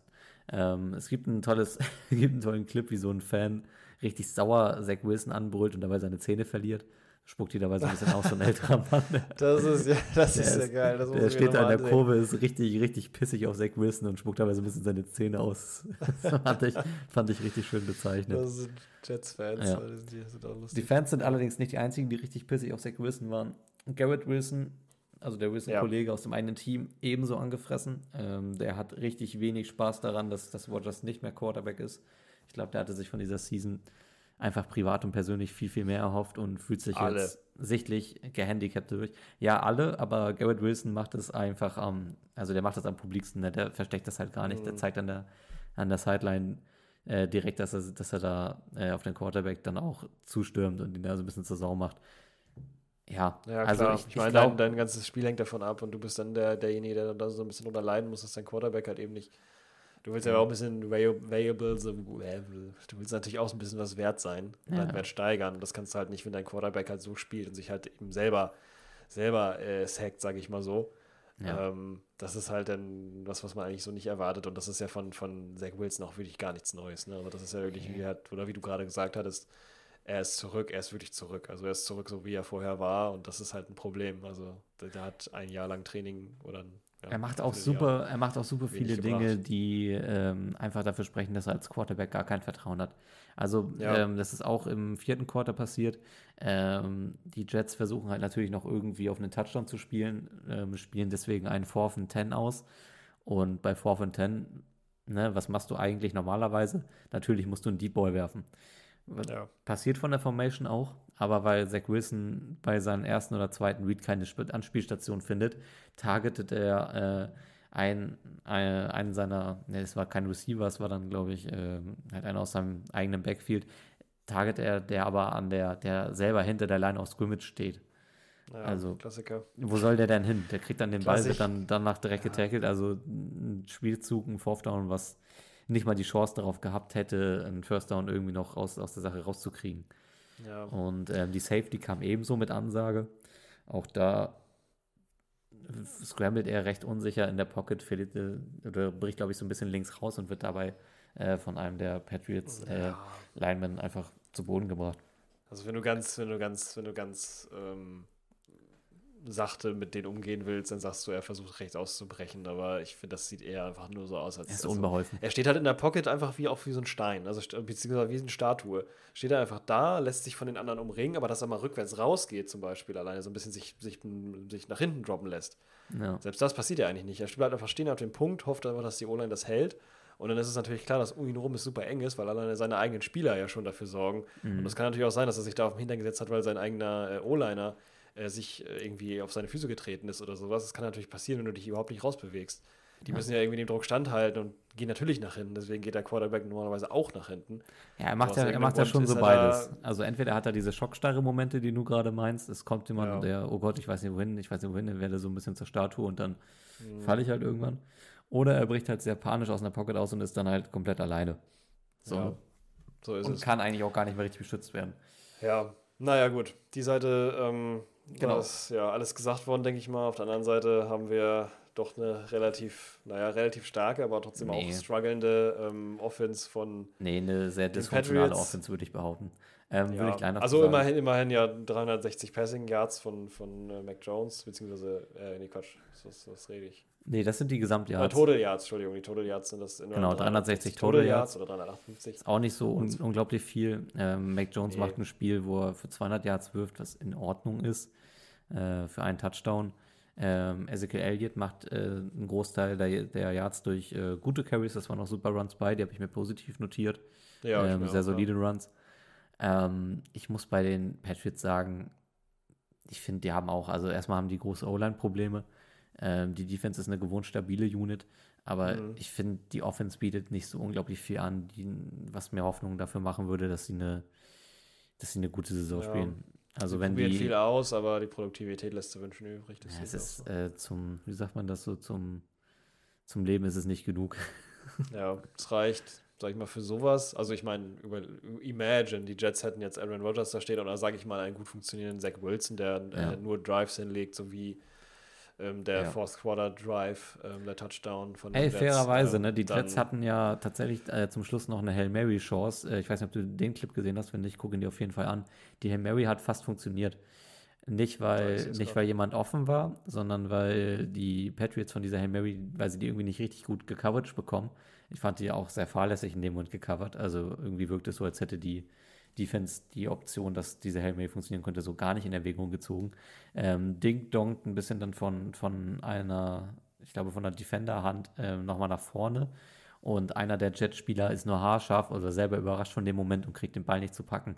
Also ja, ich sehe es gerade, ich habe es gerade, das Ah ja, hast wurde mir gerade tatsächlich gerade genau angezeigt, das, das Highlight, das du meinst. Ja, Und ich sehe es gerade, ja, dass äh, der springt von den Händen von den das war, das war, war ganz Spieler schön ab. knapp.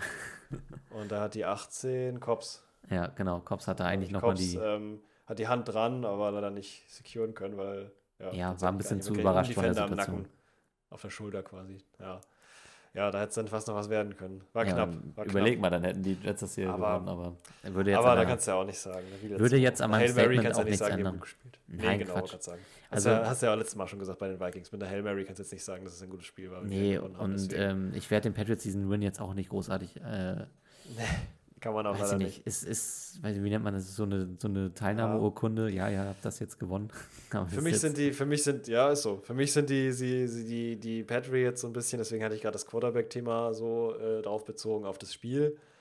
Ähm, das, oder mit halt defunktionalen oder nicht so allzu gut dastehenden Quarterbacks, jetzt in dem Fall Andy Dalton, glaube ich, gerade.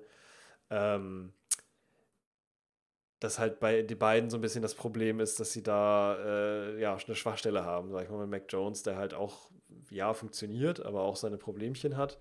ja, Ähm, und halt Zach Wilson sowieso auch. Und das halt bei beiden irgendwie so ein bisschen. Man, man könnte natürlich jede, also gerade jede von diesen beiden Offense, also Offense, ähm, äh, also, nee, sag ich mal so, sag ich mal anders.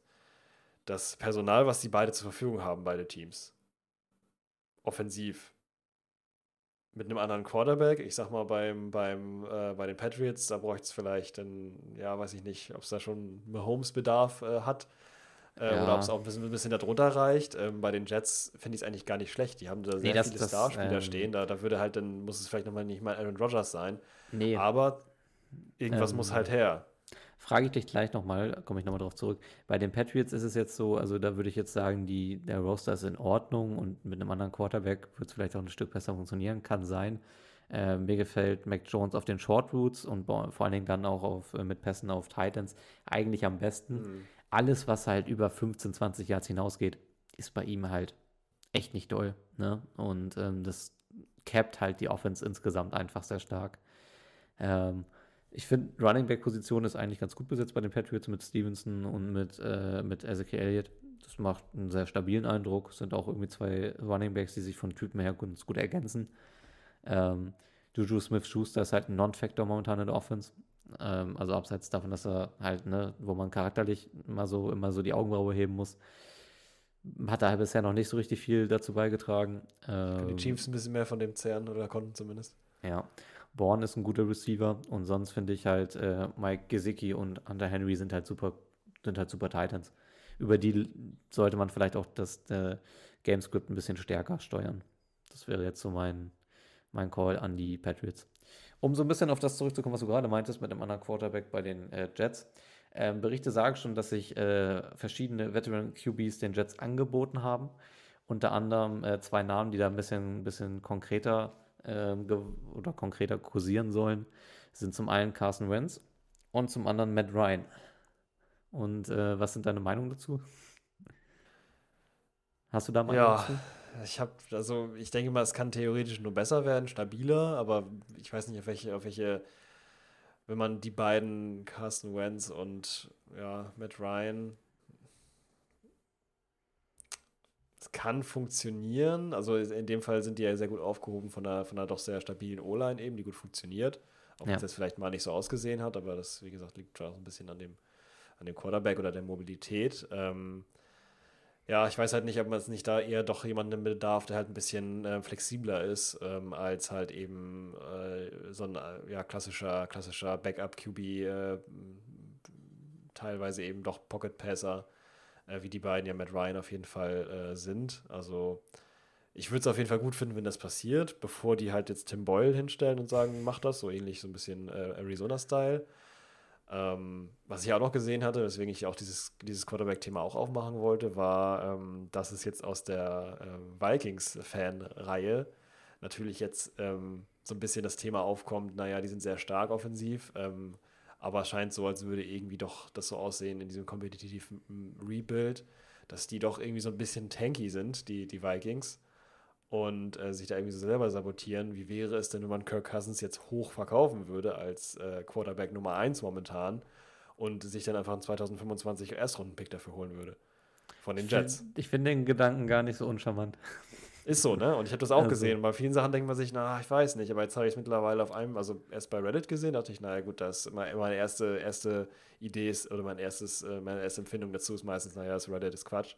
Ja. Äh, dann habe ich es aber auch nochmal woanders gesehen ähm, und dachte, naja, okay, scheint doch was dran zu sein. Und so doof finde ich es ehrlich gesagt auch nicht, muss ich sagen. Also ich hätte, ich hätte Lust oh auf oh Cousins in dieser Jets Offense. Ich auch. Ähm, ich, ich bin muss jetzt, ich traurigerweise sagen. Ja ich weiß noch nicht, wie. Ich, ich kann die Situation auch das, die Gemütslage bei den Vikings gerade schwer einschätzen. Also irgendwann wird sicherlich der Punkt kommen, wo man sich die Frage stellen muss, versuchen wir die Season dann jetzt mit, mit allem Biegen und Brechen zu retten? Oder sagen wir wirklich, wir machen statt äh, weiß ich nicht, statt sich in die Playoffs hungern und äh, da dann wieder erste Runde fliegen, machen wir einen brachialen Rebuild, ja, verkaufen auch so. einen Kirk Cousins, dann halt, also für den kriegst du jetzt dann halt aber auch dann richtig Ressourcen, ne? Ja, yeah, genau, eben also, deswegen. Also 25 Erstrunden-Pick wäre schon mal was, was Tolles, wenn das gehen würde oder halt noch ein Spieler, keine ja, Ahnung. Ich, ich glaube, in 25 würde ich jetzt nicht nehmen, aber. Ich glaube, der First, First Round Pick 25 würde für Cousins auch noch gar nicht reichen. Ja, also, wenn ich mir, eben. wenn ich mir überlege, wie wir, wie wir damals Russell Wilson vertickt haben und so. ähm, auch jetzt in Anbetracht dessen, was wir aus diesen Picks gemacht haben, kann ich eigentlich ja, fast ja. nur dazu raten. ja, also viele Vikings-Fans oder ich denke da hauptsächlich an äh, meinen, meinen Kumpel Luca, der, ja. Äh, glaube ich, aber diesen Podcast gar nicht hört, von daher ist es auch egal. er würde mich wahrscheinlich vor den Bus werfen, wenn ich das so sage, aber ähm, ich glaube, ähm, das wäre tatsächlich eine schlaue Sache, weil jetzt Könnte, ist man gerade dabei. Ich meine, die, die, die Chance für eine 0-3 stehende Mannschaft kann natürlich immer alles passieren. Aber die Chance, jetzt noch den, den Super Bowl zu gewinnen oder ein Contender zu sein, aber ich glaube, sie hatten maximal das, ich glaube, sie hatten 2-3 Prozent. Ja, ich hatte, glaube ich, äh, irgendwas gehört, dass sie am Wochenende gesagt haben, Teams, die 0-3 stehen, ja. ähm, sind mit 80-prozentiger Wahrscheinlichkeit aus den Playoffs raus. Ja, also, das gab es nur einmal bisher und das war, ich glaube, irgendwann, irgendwann, wo auch für Ewigkeiten die Houston Texans, die es dann geschafft haben, 0-3 Start und dann haben sie es geschafft, in die Playoffs zu kommen. Ähm, aber haben natürlich auch den Super Bowl nicht gewonnen, glaube ich sondern einfach nur. Ja, ich glaube, ein paar Mal öfters gab es das schon noch, aber es ist halt sehr, sehr ja, selten, das stimmt schon. Also Playoffs vielleicht schon, aber Super Bowl auf jeden Fall. Also da, wo man ja, Super Bowl glaubt, dass man eigentlich Contender ist, und dann, dann würde ja. man sich eben halt nur, also würde man sich nur selbst schaden, äh, mhm. weil man weiß ja, Kirk Cousins ist nächste Ey, die, Saison die, nicht mehr Situa da. die geht nicht. Situation ist eigentlich, äh, für beide wäre es ein Win-Win-Ding. Also Cousins äh, braucht Deswegen. eigentlich jetzt das für sein Standing auch mal wieder jetzt in eine Mannschaft reinzukommen, die Contender-Potenzial hat. Die Jets Ja. sind eigentlich auch jetzt in, einem, in einer Situation, wo sie das Fenster nutzen müssen, weil viele der Mhm. Starspieler halt auch gerade ne, Rookie-Verträge haben. Die wirst du auch in der Summe auch nicht beisammen halten können. Ähm, von daher, ich würde, ja, ist vielleicht, ich weiß nicht, wie heiß das tatsächlich ist, das Thema. Bei den anderen beiden Namen, Wentz und Matt Ryan, Matt Ryan weiß ich nicht, würde ich wahrscheinlich eher nicht sehen wollen und hält ich auch nicht so sinnvoll. Carsten Ja. Wentz könnte ich mir zumindest vorstellen, dass dadurch die Offense wieder ein bisschen funktionaler wird. Also ich fand Wentz bei seinen letzten Stationen jetzt auch nicht überragend, aber auf jeden Fall stabil genug, um diese Jets Offense wieder ein bisschen Genau, wieder ein bisschen in- in Gang zu bringen. Auch, genau, Ja. das äh, wollte ich auch noch fragen, was du davon hältst, was mich hat nur gefragt. Ähm, ja, also sagst du, Carson Wentz wäre wär eine Option, wenn man jetzt sagen würde, man, man äh, muss jetzt jemanden haben, dann äh, würdest du Carson ihn- Wentz vor Matt Ryan sehen. wenn du ihn günstig kriegst. Ähm, ist natürlich jetzt super ärgerlich Ja. für die Jets, dass äh, bei den Colts äh, Richardson ausgefallen ist und Minshew da jetzt richtig gut spielt. Das wäre sonst Ja. so die, eigentlich die, Das die. Ruf Nummer eins gewesen, die ich gecallt hätte, wenn, wenn bei mir der Quarterback ausfällt. Ja, Ähm, das stimmt, ja.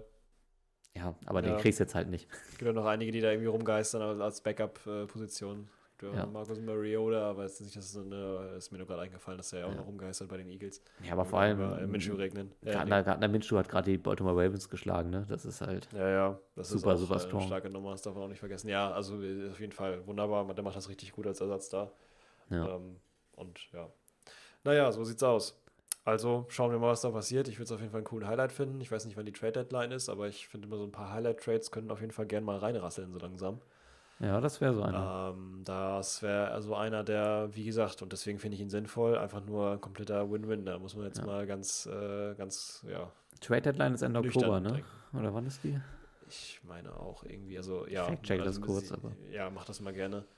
Ähm, kannst du ja machen, wenn ich einmal rübergehe, sonst zum nächsten Spiel, äh, würde ich jetzt machen. Ja, mach das ruhig glaub. Ich, wir jetzt durch, Ja, ja. dann äh, nehmen wir mal das nächste tatsächlich dann mal Saints Packers. Ähm, und da gibt es tatsächlich auch gar nicht so viel zu sagen, äh, beziehungsweise zumindest zum Scoring Summary. Ähm, da haben wir im ersten Quarter einmal äh, Jimmy Graham, Ja, ich, der auf ich grätsch noch Quatsch, kurz rein. andersrum. Ja, Äh, Deadline ist tatsächlich 31. Oktober. 31. Oktober, sehr schön. Ja. Das ist der, die Trade Deadline, ab da dürfen keine richtigen Trades mehr äh, gemacht werden für die Season. Genau, Das okay. ist äh, gut zu wissen. Scoring New England Genau. äh, gegen Green Bay. Genau, wir haben im ersten Quarter einmal Derek Carr, der ganz stabil auf Jimmy Graham, ähm, 8 Yard Touchdown, Pass ähm, 7 zu 0 für die Saints. Im zweiten Quarter geht es lustig weiter ähm, mit ähm, Rashid Shaheed, der einen schönen ähm, 76 Yards Punt Return hinlegt, auch sehr stark gewesen, ähm, zu einem 14 zu 0. Dann ähm, ja, danach nur ein äh, Field Goal, auch noch im zweiten Quarter ähm, für die Saints ähm, von Blake Group oder Gruppe oder wie auch immer, Mhm. der, der dafür sorgt, dass die Saints mit 17-0 zur Führung in, der- in Führung gehen und dann, ähm, ja, im dritten Quarter passiert gar nichts, dann kommt das vierte Quarter und dann hat sie so ein bisschen vermisst bisher, kommen tatsächlich mal die Green Bay Packers aufs Scoring Board und zwar macht äh, Andres Carlson ähm, ein 38 Yard Field Goal und dem steht, demnach steht es 17 zu 3. Danach ähm, direkt wieder äh, Back-to-Back ein, äh, ein Yard Run von äh, Jo- Jordan Love zu äh, 17 zu 11 und dann danach nochmal anschließend auch wieder Back-to-Back ein äh, Touchdown-Pass von Jordan Love auf ähm, Romeo Dubs, 8 Ja. Yard zu 17 zu 18 und damit endet das Spiel. Überraschenderweise tatsächlich ähm, für die Green Bay Packers. Sehr stark zurückgekämpft von Jordan Love. Ja, ich gehe aber direkt damit rein, dass es eigentlich eine Frechheit, wie Green Bay dieses Spiel gewinnt. Also in diesem Spiel sind ja sehr viele kleine Geschichten mit drin. Ähm, eine der wahrscheinlich auch elementarsten Geschichten ist, dass sich äh, Derek Carr verletzt äh, im Laufe der Mhm. zweiten Hälfte. Und ähm, Green Bay macht einfach bis zum vierten Quarter rein gar nichts. Ähm, Blake Groupie ist am Ende dann auch so ein bisschen der tragische, ja, Held jetzt nicht, der, die tragische ja. Person dann ähm, in diesem Spiel. Ähm, macht das letzte Field Goal eben nicht. Ähm, ein Field Goal Miss aus, ich glaube, knapp 40 Yards Entfernung. Also eigentlich auch so ein Ding, wo man sagt, das gehört so zum Butter und Brot äh, jedes Kickers, dass du die 40 Yard Dinger schon machst. Ähm, die gehen auch mal daneben, aber ist dann halt, wenn es dann halt so das, das spielentscheidende Field Goal ist, ist es halt, tut es halt super doll weh. Ähm, aber da wünsche ich dem Jungen Mhm. jetzt, dass ihn das nicht zu doll mitnimmt.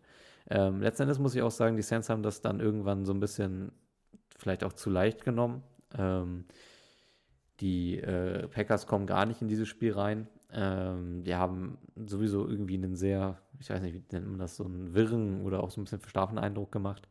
Also besonders präsent war direkt im ersten Quarter war es, glaube ich, so ein Flea-Flicker-Attempt von, äh, von den Green Bay Packers bei einem Fourth Down. Ja, Gott, Der- ja, ja, das war am ersten, Der, ähm, war der erste Drive sogar. Genau, wo dann, wo dann der, der Pass auf äh, schon zum, zum Spieler rüber nicht sauber ist, äh, Jordan Love, Mhm. der dann in so einem komischen Spagat-Ding noch den Ball ganz komisch wegwirft, aber da war der auch schon am Boden. Ähm, Ja, also so ein bisschen unrund alles. Jordan Love hat sowieso eigentlich drei Quarter dieses Spiels kein gutes Spiel gemacht. Mhm. Die ganze Deadline, die er hat, hat sich eigentlich wirklich nur aus den Drives im letzten Quarter ergeben. Ähm, hat eine ganz, ganz wilde Interception geschmissen. Ja, das äh, habe ich auch gerade Also, auch am Durchlesen. Ich lese hier gerade so nebenbei mit einem Auge so die ganzen Notizen durch. Ja. Und da sehe ich auch im dritten Quarter, der erste Drive im dritten Quarter, direkt eine Hail Mary. Also so einen Hail Mary-artigen Wurf. Natürlich Genau, ein Hail Mary-artiger Pass es. Aber wirklich, Und der einfach sowas von bananenmäßig in der, also wirklich in der Flanke nach oben, das ist ja wirklich für jeden also erstmal ist es A, ein Pass, der, der danach Ah. schreit, intercepted zu werden. Ein B, Geschenk, landet er dann Geschenk. wirklich in den Arm, Arm der Sens. Und das ist für mich eigentlich auch so der Knackpunkt in diesem Spiel, wo, wo sie aus, Ja. aus dem Ding müssen die Sens dann eigentlich zumindest ein Field Goal oder sowas machen und einfach einen Deckel auf die Partie raufkriegen. Ja, Funktioniert nicht. Vielleicht auch, weil sich dann Derek Carr verletzt. Ähm, ich habe das Gefühl, das hat die Sens dann irgendwie als Team dann doch stärker getroffen, als man vielleicht zugeben will. Ähm, Mhm. Mit äh, Jameis Winston auf dem Feld klappt alles nicht mehr so richtig, richtig rund.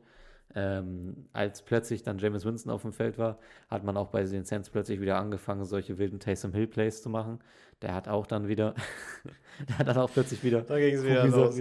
die können einfach nicht davon loslassen. Es ist, Ja, das die ist können es so. nicht. Es Das ist ja doch wieder der Quarterback. Oh Gott, wer hätte es gedacht? Die Saints lieben, lieben ihre Gadget-Player. Ja, das ist echt Und so. äh, mit äh, Rashid Shahid, der erstmal einen tollen Punt-Return hat, haben sie Ja. gefühlt den nächsten Gadget-Player, wo die Saints, glaube ich, sich so Ja. Hände reibend. Ne? Also ich Ja. finde, Rashid Shahid ist ein, macht einen super tollen Eindruck. Ich finde auch in normalen Plays, jedes Mal, wenn er irgendwie den Ball in die Hände kriegt, sieht das sehr, einfach sehr dynamisch und sehr elektrisch aus. Ähm, Mhm. ich glaube, das ist ein Spieler, der noch den Saints viel Freude bereiten wird. Ich hoffe, Ja. dass sie, dass sie ihn ein bisschen in eine festere Rolle reinkriegen und ihn nicht in dieser Gadget-Rolle belassen. Das hoffe ich Ähm, auch, ja. Dass er quasi nochmal ein richtiger, richtiger Stamm-Receiver wird. Jetzt in dem Fall ist er halt Receiver und Punt-Returner. Ja, Ähm, das sind ja meistens nicht so die, die ähm, besonders favorisierten Receiver, die nachher auch die Punt-Returner sind. Das sind ja meistens eher so ein bisschen die, die ein bisschen weiter hinten stehen äh, von der Rolle her. Ähm, jetzt natürlich hinter auch Olave Michael Thomas, äh, die darf man natürlich auch nicht vergessen. Die waren zwar, also Olave war sehr aktiv, Michael Mhm. Thomas, den hat man kaum gesehen. Also ja. zwischenzeitlich habe ich mich gefragt, ob der überhaupt im Spiel ist. Nee, war. Aber das war er, das war er auf jeden Fall. Ähm, Ja.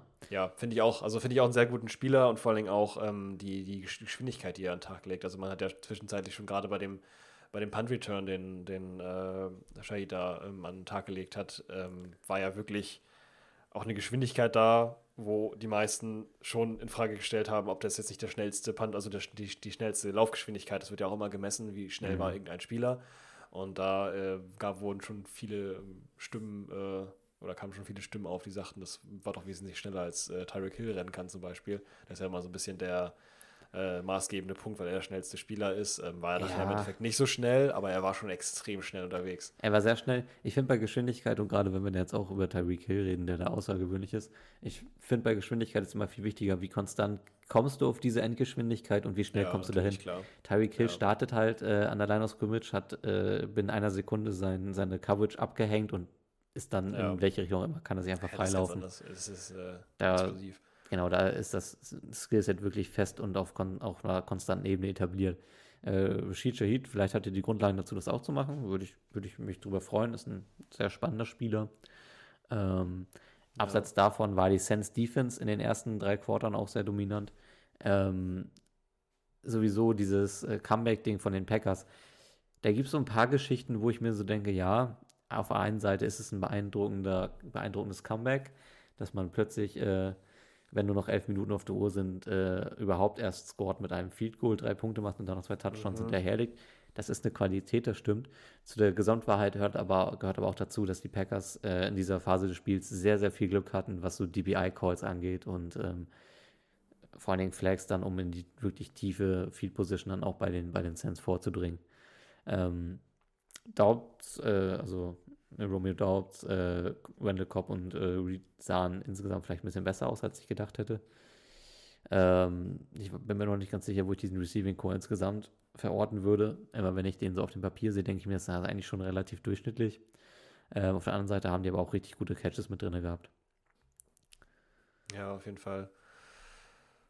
Das äh, muss man auch sagen. Ich sehe gerade, ähm, dass da auch am Ende ja auch wesentlich entscheidend war, dieses Feed Goal, was geschossen wurde. Das habe ich mir gerade noch aufgeschrieben ähm, von den Saints, dass er das ganze Spiel nochmal hätte ändern können. Ja, das war ja das. Das ist ja dann dass Genau. er diese, diese Ja. 40 Yard äh, Field Goal dann halt daneben Genau, haut. 47 Yards, der dann daneben gehaut, äh, gehaut, gehauen wurde. Mhm. Ähm, auch sehr, sehr schade, sehr spielentscheidend, aber war damals bei den London Games bei den Vikings ja genauso. Da Ja. gab es auch das Field Goal Problem, obwohl es jetzt einen neuen Kicker, war, äh, Kicker gibt. Ich war ehrlich gesagt überrascht, weil ich es gar nicht mitbekommen hatte, dass jetzt äh, äh, Latz bei ähm, den äh, Broncos ist und ähm, jetzt hier Gruppe am Start ist. Aber ja. Ja. Ich meinte auch gerade gar nicht äh, Cobb, ich meinte Daubs, ähm, Watson und äh, ähm, Reed. Ja, Ach so, ja, stimmt, genau. Ja, Cobb ist natürlich. ja, Cobb ist jetzt äh, weiter, weiter ist auch in, in Grün noch, aber nicht mehr da in Grün. Genau, der ist ja mit, mit, dem, wollte Häup- Siren, mit dem Häuptling ist er weitergezogen. Ja, hat er ja nicht wirklich was bekommen von, leider. Ja, ansonsten kann ich zu dem Aber Spiel gar nicht so ganz viel sagen. Ich hoffe, dass das Nö, auch Pass so äh, Shoulder Injury jetzt äh, ihn nicht, nicht Ja. länger beschäftigen wird.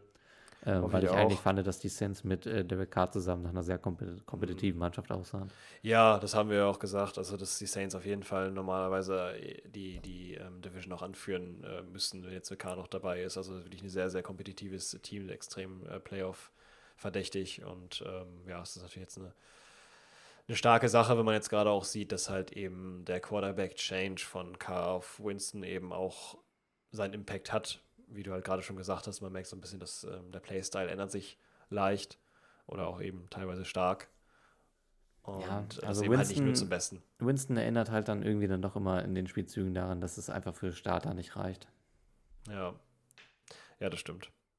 Das ist leider ein bisschen, bisschen das Traurige an der Geschichte, aber ja, hoffen wir, dass es besser geht. Gute Besserung da auf jeden Fall hin.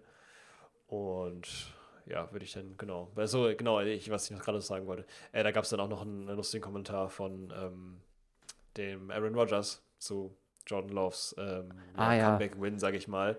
Genau. der sich auch noch sehr dafür bedankt hat, dass er die Verhältnisse klargestellt hat und ähm, dass das ist, dass sie immer noch quasi äh, im Lambeau Field herrschen.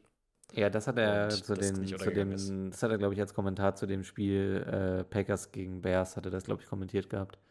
Ah ja, oder was war da gewesen? das ja, war jetzt stimmt. noch- Stimmt, ja klar, Packers Bears macht es auch mehr Sinn. Genau, da war die Stimmt, Rival Rivalität letztes Wochenende, da hat äh, Ja, Rogers ihn stimmt. dazu nochmal gratuliert.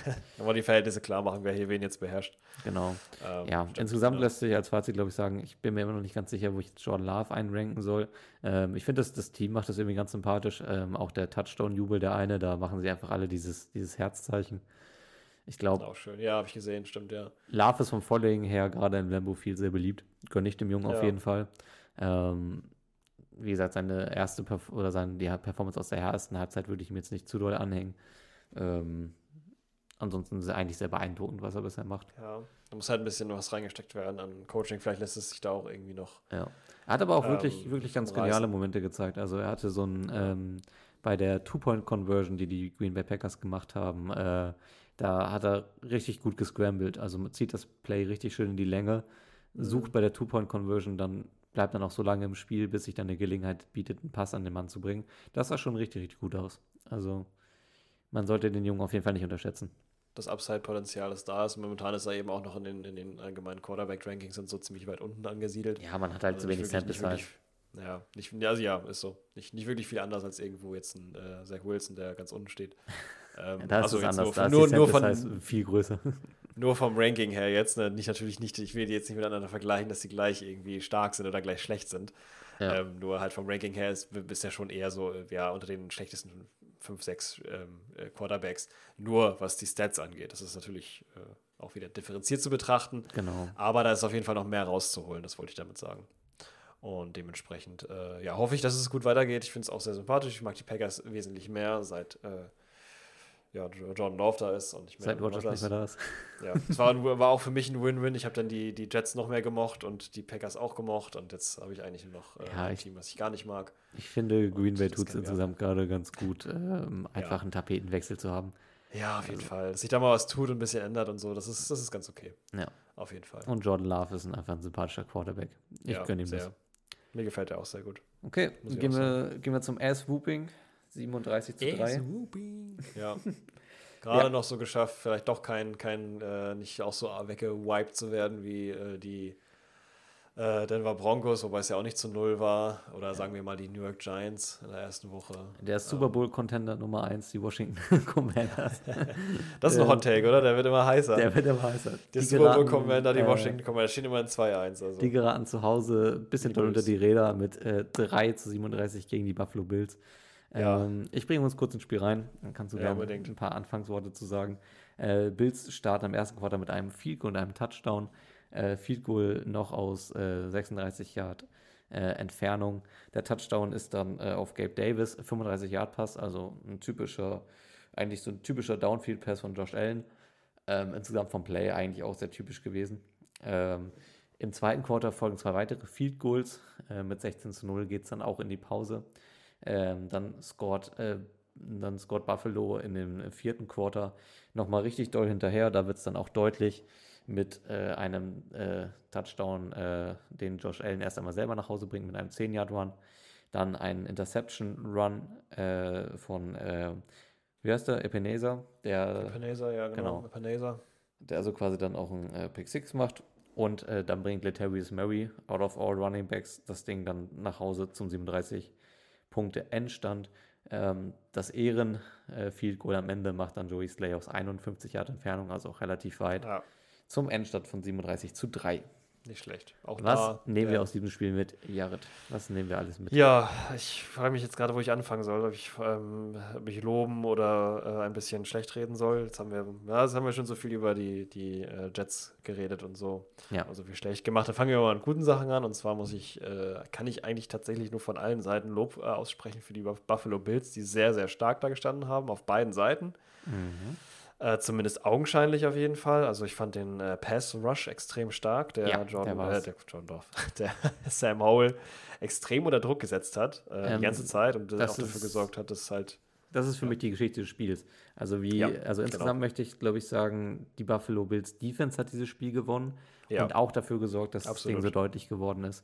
Ähm, Mhm. Also ich hatte die Bills Defense vorher als ordentliche Unit im Kopf. Hier muss ich sagen, hat sie mir richtig, richtig gut gefallen. ja, Und ähm, ja, also ich habe sie dann vielleicht einen Ticken sogar unterschätzt und das, obwohl ich sie eigentlich schon relativ hoch angesetzt hätte, aber die kann, die kann richtig. ja. Und dieser Pass Rush, dieses konkrete Unterdrucksetzen von Sam Howell hat extrem Wirkung gezeigt. Sam Ja, Howell kam, kam gar nicht damit zurecht, wirft hier Nee, für, gar nicht, das haben wir richtig gesehen. für vier Interception, war eigentlich dauerhaft in Panik. ja, und vor allem wie, auch ähm, gerade die, die Interception auf äh, Spineza, ähm, das war Ja. wirklich, der stand, äh, was, drei Yards von ihm entfernt Das und er hat ihm war- einfach ins Gesicht geworfen, den Ball. Einfach mitten ins Gesicht. Das war ihm so, Ey, der, der ist gescrambled, wollte dann noch irgendwie äh, Second Read oder vielleicht zu dem Zeitpunkt schon vor der fünfte Read oder so. Ja, also die Und hat dann Washington- gesehen, ah, da läuft, da läuft äh, Gibson, dem schmeiße ich den Ball zu, aber dass da jemand dazwischen steht, das hat er überhaupt nicht geblickt und dementsprechend halt Ja, der hat dann, richtig gemeiner Pick Six. Jersey angehabt von den Washington äh, Panikers. Ja, äh, ja, das auf jeden Fall, ja. Also der ist richtig, richtig unter Druck gesetzt und hatte richtig, richtig Panik. Also das war mal eine ganz andere Reaktion von äh, Quarterback auf so einen krassen Pressure. Ja. Äh, manche werden dann starr wie Zach Wilson, manche versuchen sich rauszubewegen, werden trotzdem gesackt, so wie Kirk Cousins oft. Und er war wirklich jetzt, er rennt irgendwie die, äh, die Sideline hin und her und versucht irgendwie ähm, was zu regeln, hat aber irgendwie gar nichts geklappt. Und ähm, ja, das ist natürlich, das genau, das der negative Punkt, den man daran anknüpfen muss, wenn man eben halt die Bills lobt. Aber ich, alles, was ich mir aufgeschrieben habe, ist nur ähm, ähm, die Bills offensiv extrem. Gabe Davis natürlich auch ein riesiger Faktor. Ähm, ähm, Cook, der Running Back, ähm, der Bruder von Delvin Cook, Mhm. ähm, extrem stark. Eher noch schwach die letzten, letzten Seasons oder auch wenig genutzt. Ähm, mittlerweile eben der Star Running Back so ein bisschen vom Backfield und ähm, Josh Allen auch selber, wie er scrambled, anders. Also, da ist selbst, selbst auch ein starker Running Back, möchte ich fast behaupten. Also, diese Scrambles, die die Defense der Washington Commanders ihm da erlaubt haben, äh, verrückt. Ja, es ist ein bisschen schwierig, das bei diesem Endpunktstand zu sagen. Ich würde trotzdem behaupten, dass die Commanders Defense insgesamt ein doch okayen Job gemacht Ja. hat. Die, also gerade äh, gerade Young ihre Momente war, auf jeden Fall. Ja, die haben ihre Momente in dieser Defense gehabt. Richtig. Ist jetzt bei ja. 37-3 irgendwie blöd zu sagen. Ähm, ich finde, das Ergebnis war durchaus deutlicher ausgefallen, als hätte sein müssen. Ich meine, wenn dein Quarterback Mhm. vier Receptions wirft, dann wird es halt irgendwann deutlich. Mhm. Ähm, ich bin eigentlich immer noch der Ansicht, dass im Kern in Washington ein gutes Team steckt. Ähm, was so ein bisschen fehlt, Ja. ist halt zum einen, ne, also Sam Howell muss sich entwickeln. Ja, richtig, genau. Das sehe ich auch als größten Punkt. Ja, also das Coaching-Staff hat jetzt, hat jetzt sich schon ein bisschen hinter ihn gestellt und gesagt, okay, solche Growing Pains, ne, so ein Erwachsenwerden in der NFL muss halt auch noch passieren. Ja, die sind so verliebt in den, äh, anders können die es auch nicht, anders Ja, das stimmt, das stimmt. Aber es ist auch so, es ist auch verständlich, es ist auch okay. Ich Ja. finde das auch toll, dass sie das machen, dass sie sagen, wir gehen mit Sam Howell und wir sehen viel in dem und wir, das ist ja durchgängige Liebe, die der da erfährt. Er ist ja wirklich der, der ja, vom Coaching-Staff zumindest most loved. Ja, das ist Everybody's Geil. Darling, ja. Everybody's Darling wirklich in, in Washington und das finde ich auch irgendwie sympathisch und finde ich dann auch gut, dass sie dann dementsprechend ihn jetzt nicht dann ähm, vor den Bus werfen und ihm das zuschieben, ähm, was man könnte, sondern eben halt sagen, ja, Growing Pain, wie du halt sagst, ne? Ja. Ich weiß auch gar nicht, wie viel man zu diesem Spiel sonst noch sagen muss. Äh, Ich finde, Sam Howell hatte hier und da ein paar Magic Feed gezeigt. Also es gibt so ein, so ein Mhm. wo er aus der, wo er halt ne, unter Panik dann halt aus der Pocket rausfliegt, da das aber einen ganz guten Running macht mit so einer schönen Drehung. Solche Momente gab es auch. Ja, Ähm, trotzdem war das halt von ihm. Ja, also das ist eine Performance, die kann man halt leider, da tut es auch schwer, die positiven Sachen ein bisschen rauszuarbeiten, weil insgesamt war es halt Mhm. dann, dann einfach für die NFL viel zu wenig. ja, auf jeden Ähm, Fall. Also gegen die Bills vielleicht nicht überraschend, aber ich, die Commanders haben auf jeden Fall, ähm, die, also auf der defensiven, defensiven Seite, das habe ich mir auch ganz groß hier markiert, äh, haben auf jeden Fall ihre, ihre Momente gehabt, ähm, starke Momente, ähm, starken Pass Rush und auch ähm, Run Defense. Mhm. und auch in nachher Backfield. Ähm, die, die Zone Coverage und Man Coverage hat gut funktioniert teilweise, ähm, aber auch in der Offensive hat es auch teilweise funktioniert. Also es zeigt auf jeden Fall das Potenzial, was da ist. Äh, Das Ceiling ist immer noch Das Ceiling hoch, ist immer noch extrem da hoch, auf jeden absolut. Fall. Genau, und dementsprechend ähm, ist da ja vielleicht einfach Ja. ein bisschen was zu machen eben. Also richtig, richtig typisch für Buffalo wäre es dann jetzt nächste, nächste Season wieder richtig äh, auf den Boden der Tatsachen zurückzufallen. Ich meine, nächste Woche, Week 4, ähm, ich weiß gar nicht, wo sind die dann? Sind die dann? Ja, die spielen dann tatsächlich äh, gegen die Dolphins, das wird ein spannendes Ding. Oh ja, auf jeden Fall. Da kann man nur noch mal sehen, wo der Stand ist. Ne? Genau, das wird, das wird eine richtige, das wird Fall. eine richtige äh, Ist-Analyse von beiden Teams. Ja, Ähm, Miami wird natürlich jetzt mit mächtig Aufwind ähm, nach Buffalo fahren. Für Mhm. Buffalo Bills ne, geht es halt so ein bisschen einfach darum, wie in den Seasons davor auch schon, einfach diese Konstanz jetzt mal wirklich durchgängig auf den, auf den Rasen zu bringen. Ja. Dürfen wir jetzt noch nicht vergessen, dein Hot Take war ja auch, dass die äh, Buffalo Bills enttäuschen, die Saison. Ja, ich glaube, ich hatte gesagt, Ich habe gesagt, die Chargers enttäuschen, die stehen gerade genau gleich. Äh, nee, ja, doch, die stehen gerade gleich. Nee, Quatsch. Doch, doch, 2-1, ja, genau, stehen Ja. beide. Jetzt mittlerweile. Ähm, ja, ich hatte, glaube ich, gesagt, also ich hatte zum einen natürlich auch nicht damit gerechnet, dass Rodgers sich verletzt. Ich hatte, glaube ich, einen Hot Take, dass die Buffalo Bills die Playoffs verpassen könnten. Ich meine, Ja. wenn ich mir Miami angucke, ja, das stimmt. Das sind Ja. natürlich jetzt alles äh, Sachen, die sich jetzt alle geändert haben, wo man sowieso nicht. Äh, das, ist Ja. halt, das ist halt schwierig an Hot Takes, ne? Aber. Ich würde behaupten, dass mit einem funktionierenden Rodgers und äh, ne, einer anderen Stimmung in dem Jets-Team, dass die vielleicht schon auf Augenhöhe mit den Bills agieren könnten. Ja. Aber naja, Na, wer weiß, was noch passiert. Genau. Wenn Ich war ein steht, dann sieht das bisschen- vielleicht alles wieder anders aus. um noch einen Satz zu dem Spiel zu sagen, ich war ein bisschen überrascht Gerne. davon, wie oft es Stefan Dix freistand. Oh ja, Also, das stimmt. Das ist auch ein Thema. Das ist auch ein Thema, ja. Und zwar, es- ich weiß nicht, also es ist nicht jetzt wie bei anderen Receiver, wenn ich auf einen Tyreek Hill gucke oder auch in einem, wenn wir gleich drüber reden, über einen Devonta Adams, dass, Mhm. dass der seine Coverage richtig geschlagen hat. Er wurde einfach nicht so richtig beachtet. Der, der, der hatte so auch frech, ne? Der hatte so irgendwie keine Coverage. und ich habe mir gedacht, ey, alle wissen doch, Ja. dass, das, dass das der A-Receiver dieser Mannschaft ist. Den Gabe kannst Davis du doch war so ein nicht. Thema. Ja, also ich glaube, also nicht mehr gesehen. Gabe Davis hatte ja wenigstens irgendwie noch eine Coverage, der hatte ja auch seinen Touchdown in der, in der Coverage, hat er sich durchgesetzt und ähm, das sind auch, das sind auch genauso die Touchdowns, die wir von Gabe Davis seit mehreren Saisons gesehen haben. Aber klar. dass der, also dass Stephon Dix oftmals so frei war, das, das war für mich ein bisschen schwer zu Ja. greifen. Das gehört eben zu den Momenten, die die Defense nicht hatte. Ja. Beziehungsweise ne, nicht diesen Momenten, sondern dem, diesem anderen, äh, dass die einfach gesagt haben, ja, Dix, das interessiert mich gerade gar nicht. Ne? Ist, der ist mal frei dahin, das ist gar kein Thema. Steht da irgendwie, keine Ahnung, 30 Yards um den rum, steht gar keiner. Was soll er schon machen? Was soll er schon machen, ne? Wird er sowieso nicht angeschmissen, ja. Also Ja. Das, das ist frech. Also das ist, den da so allein stehen zu lassen, da war er selbst wahrscheinlich auch empört. Ja. Und Washington war ja auch mehrfach auch in der Red Zone und auch äh, relativ nah an der Endzone. Die haben dann halt natürlich dadurch, dass sie sehr schnell sehr hoch zurücklagen, äh, versucht Fourth Down zu spielen. Äh, mhm. Bei den Fourth Down Sachen, also dann geht es am Ende vielleicht auch nicht so deutlich aus, sondern ich, also ich würde behaupten, wenn, wenn es, wenn sie nicht so schnell auf die Fourth Down Sachen hätten gehen müssen und die sauber rausspielen, geht das Spiel vielleicht sowas in Richtung 16, 17 zu 30 aus. Sowas mehr. Ja. Also so von dem, von dem Niveau würde ich das Spiel eigentlich einordnen. Ich finde jetzt, dass der, das Ergebnis steht gar nicht so dem eigentlichen Spielverlauf gegenüber. Vom reinen Spielverlauf her, was trotzdem deutlicher Sieg der Buffalo Bills. Aber wie gesagt, ich glaube, mehr so in dem Bereich 30 zu 16, 17. Ich glaube, das ja. ist eigentlich das, wo, wo das Spiel. Ähm, also, wenn man, wenn man das Spielergebnis dem anpassen will, wie es jetzt nachher war, genau, genau. um es jetzt mal einordnen zu können, ähm, wäre das, wär das Ergebnis jetzt ein anderes. Also, ist jetzt nicht so ein, genau. Ist jetzt nicht so ein 20 zu 70 oder keine Ahnung, wie von den Denver Broncos, wo halt ganz klar ist, dass die Denver Broncos mehr Probleme haben als nur das. Äh, ist jetzt in dem Fall ein, ein, ein ähm, Loss, der jetzt vielleicht nicht so schwer wiegt wie äh, andere Losses, die so passiert sind in dieser, dieser Woche. Genau. Sollen wir zum letzten so. Spiel gehen? Ja, gehen wir rüber zum letzten Spiel. Äh, das als da wäre die Steelers gegen die Raiders. Du hast gerade schon den lieben Devonta Adams ähm, angesprochen.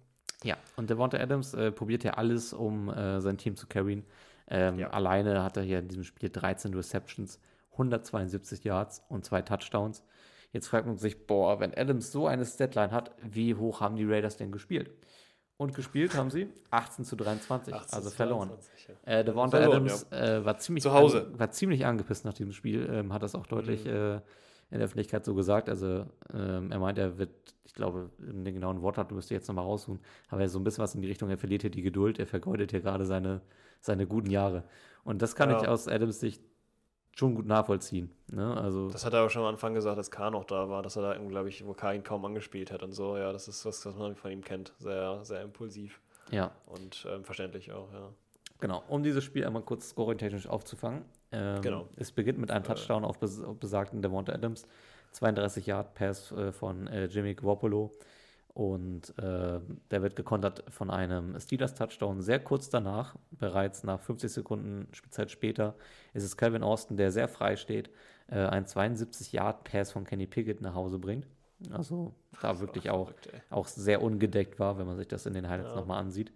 Ähm, Im zweiten Quarter neutralisieren sich die beiden Defenses ein bisschen. Ähm, es sind nur die Steelers, die zu zwei Field Goals kommen. Äh, Chris Boswell verwand, äh, verwandelt beide Field Goals aus einer ähnlichen Distanz. Ähm, das erste aus 43 Yards äh, Entfernung, das zweite aus 42 Yards. Ähm, Im dritten Quarter nach der Halbzeit eröffnen dann wieder die äh, Steelers, diesmal mit einem Longshot Field Goal aus 57 Yards. Ähm, Pat Fryermuth, der Tight End macht dann noch einen Touchdown. Damit steht es schon 23 zu 7. Das Spiel ist eigentlich an dem Punkt schon entschieden. Ähm, Im vierten Quarter macht Las Vegas noch ein bisschen Ergebniskosmetik. Es ist wieder Devont Adams, der den Touchdown macht.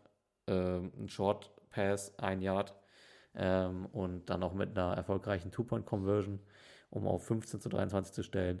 Ist im Endeffekt aber nicht genug. Daniel Kelson macht noch ein Field Goal. 23-18 ist der Endstand. Aber insgesamt muss ich sagen, ist es ein Sieg des Steelers, der eigentlich zu keinem Zeitpunkt gefährdet war. Ja, richtig.